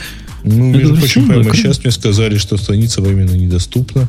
Попробуйте зайти позже. Ну, как высокая Это одноклассники, да? Да. Знаете, это, наверное, мне кажется, это связано. Дело в том, что, э, мне кажется, это диверсия, причем я даже знаю, кто. У нас вообще-то сегодня проходил субботник в э, Латвии, в Риге. В Риге? где основной офис одноклассников, разработчиков одноклассников находится, насколько я Нет, понимаю. ты знаешь, я думаю, что это результат того, что сегодня Международный день диктанта, и, кстати говоря, у нас в офисе тоже писали диктант, и, в общем, видимо, растущая грамотность народа не может уживаться с сервисом одноклассники. А у меня, кстати, открывается. Может, это в, в, на Украинах закрыли почему-то? И в Америках тоже вчера он говорил, приходите позже, вот скоро поднимемся. Такое а, писал. Нет. ленту какую-то не показывал. недоступна, попробуйте зайти позже. Не, ну, я не вот знаю. прям сейчас тоже открыла, и мне тут какие-то тут подарочки, сообщения. Слушайте, я тут где-то год не была, наверное. Заглянул в чат, там говорят, что ключ, ключ был девелоперский, и все хорошо. Окей, хорошо. Тестовый ключ из SDK. Тоже хорошо. Простите, это к вопросу о предыдущей новости. Да, э, возвращаясь к одноклассникам. Так вот, я считаю, что это просто, наверное, индексоиды виноваты, мне кажется. Потому что все разработчики сейчас были на субботнике, им было не до того, и поэтому одноклассники лежат. Все хорошо. Сломались. И вчера лежали тоже. А вчера они готовились к субботнику. Ну, там русские же приедут. Нужно же тренироваться. Ну, тоже, тоже, тоже make sense. Да. Как-то так. завтра да. все будет хорошо. Надо успокоить жену. И, ну, в середине дня, когда уже кефирчик или там квас или чего там у них будет принято уже, тогда уже можно будет, да, надеяться, что Слушайте, мы тут засиделись. У меня уже давно порвал файл, уже давно новый, а это был намек. И я все молчу и боюсь вас остановить. Все жду, а что... ты молчишь? Положим, ты не Нет, молчишь. Нет, давайте, а давайте кого-то еще что-нибудь обсудим, еще давай, что-нибудь. Давай. Женя, скажи, пожалуйста, а ты видел наш прекрасный ролик на 1 апреля от, от Яндекс Почты? Что, вы тоже пошутили, как все остальные идиоты? В смысле? Мы как мы, мы пошутили? Ты не мы видел ролик? пошутили совсем иначе. Нет, не видел у нас на 1 апреля была прекрасная функциональность. Для части пользователей была доступна кнопка, которая анализирует текст и говорит, где ну, э, текст правдивый или ложный. А, да, эту мансу я слышал, да. Это же прекрасно, я считаю. Прекрасно. Ну, работает с вероятностью как 50%. Ты мог не услышать эту матрицу искренности. Ты че там...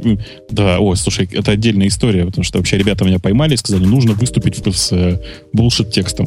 И в результате потом это превратилось в то, что я потерял час жизни на то, чтобы выучить два предложения их булшита. Потому что там просто пипец был, конечно. Но тем не менее. Но а, ты с, с мальчиком, который пришел, так сказать, за написание неправдивых сообщений. Да, да, я был очень строг. А вы видели, как RPI всех развели, да? Кто? Э, Raspberry Pi? Да. А что они сказали? Они сказали, мол, доколе сказали, так мы, мы ведь владельцы нашей платформы, правильно сказали они? Ну. И почему мы должны платить какие-то лицензионные сборы за MPEG-2, кодики и все эти глупости? Вот вам, пожалуйста, хакнутая версия, берите, мы тут хозяева сами. Причем не так сказать, сказали, не берите, мы уже выложили в свободный доступ, вам просто RPI свои перегрузить надо. И они сразу... Ты знаешь, сколько народу кинулось перегружать? А то есть ты перегрузил? Нет, я не перегрузил. А вдруг бы? У меня куплено Чужал есть. каптайма? У меня куплено есть. Эх вы. Да. Ну, в общем, массовая перезагрузка опасная такая шутка, потому что ты знаешь RPI, как иногда перегрузишь, он не поднимется, если ты его неправильно опустил. Ну, конечно. Передернувшее питание особенно. Ну, это же всегда приятно. Карточку-то бэкапим. Все хорошо будет. Конечно, конечно. Бэкапим, бэкапим. Бэкапим маленьку, сказал он. Я ее даже да. не сжатую бэкаплю. У меня прямо имиджи там лежат, чтобы потом не возиться. Я, кстати, ой, я должен рассказать, я такой извращенец, я такой проказник. Uh, у меня вот тот Raspberry Pi, который тут стоит, я просто знаю проблему. Я uh, разбил карточку на два раздела, и раздел, который, с которого он грузится, у меня он не, неизменяемый, понимаешь, да? Он read-only. Вот. А второй раздел, он при загрузке очищается и с Яндекс Диска по веб-даву забирается просто набор данных туда. Я считаю, что это гениально. Молодец. А ты знаешь, как я монтирую удаленную шару, на которой я имиджи складываю копии туда? Да. По SSHFS. Ну, я таки подумал. Так я да. подумал. Самый оказался такой кучерявый способ. Ну что, все, да. будем на этих э, интимных подробностях завершать сегодняшний выпуск, если вы не против. Я напомню, что с нами, хотя многие не заметили, была Ксюша. Да, я была, чуть-чуть. Был Грей, который... Чуть-чуть был, есть. Который, да, который был. Был Бобук, которого было достаточно. Хотя хотелось бы больше. У меня перебор сегодня был, и да, я согласен. Ага. Нет, почему? Почему? Наоборот, наоборот. Там какие-то были... Вот я смотрю на нашу кривую. На кривой есть длинные-длинные спичи на моей дорожке, хотя есть и на твоей. Так что консенсус. Будем, будем да. надо лучше балансировать. Больше раундов с Робинами.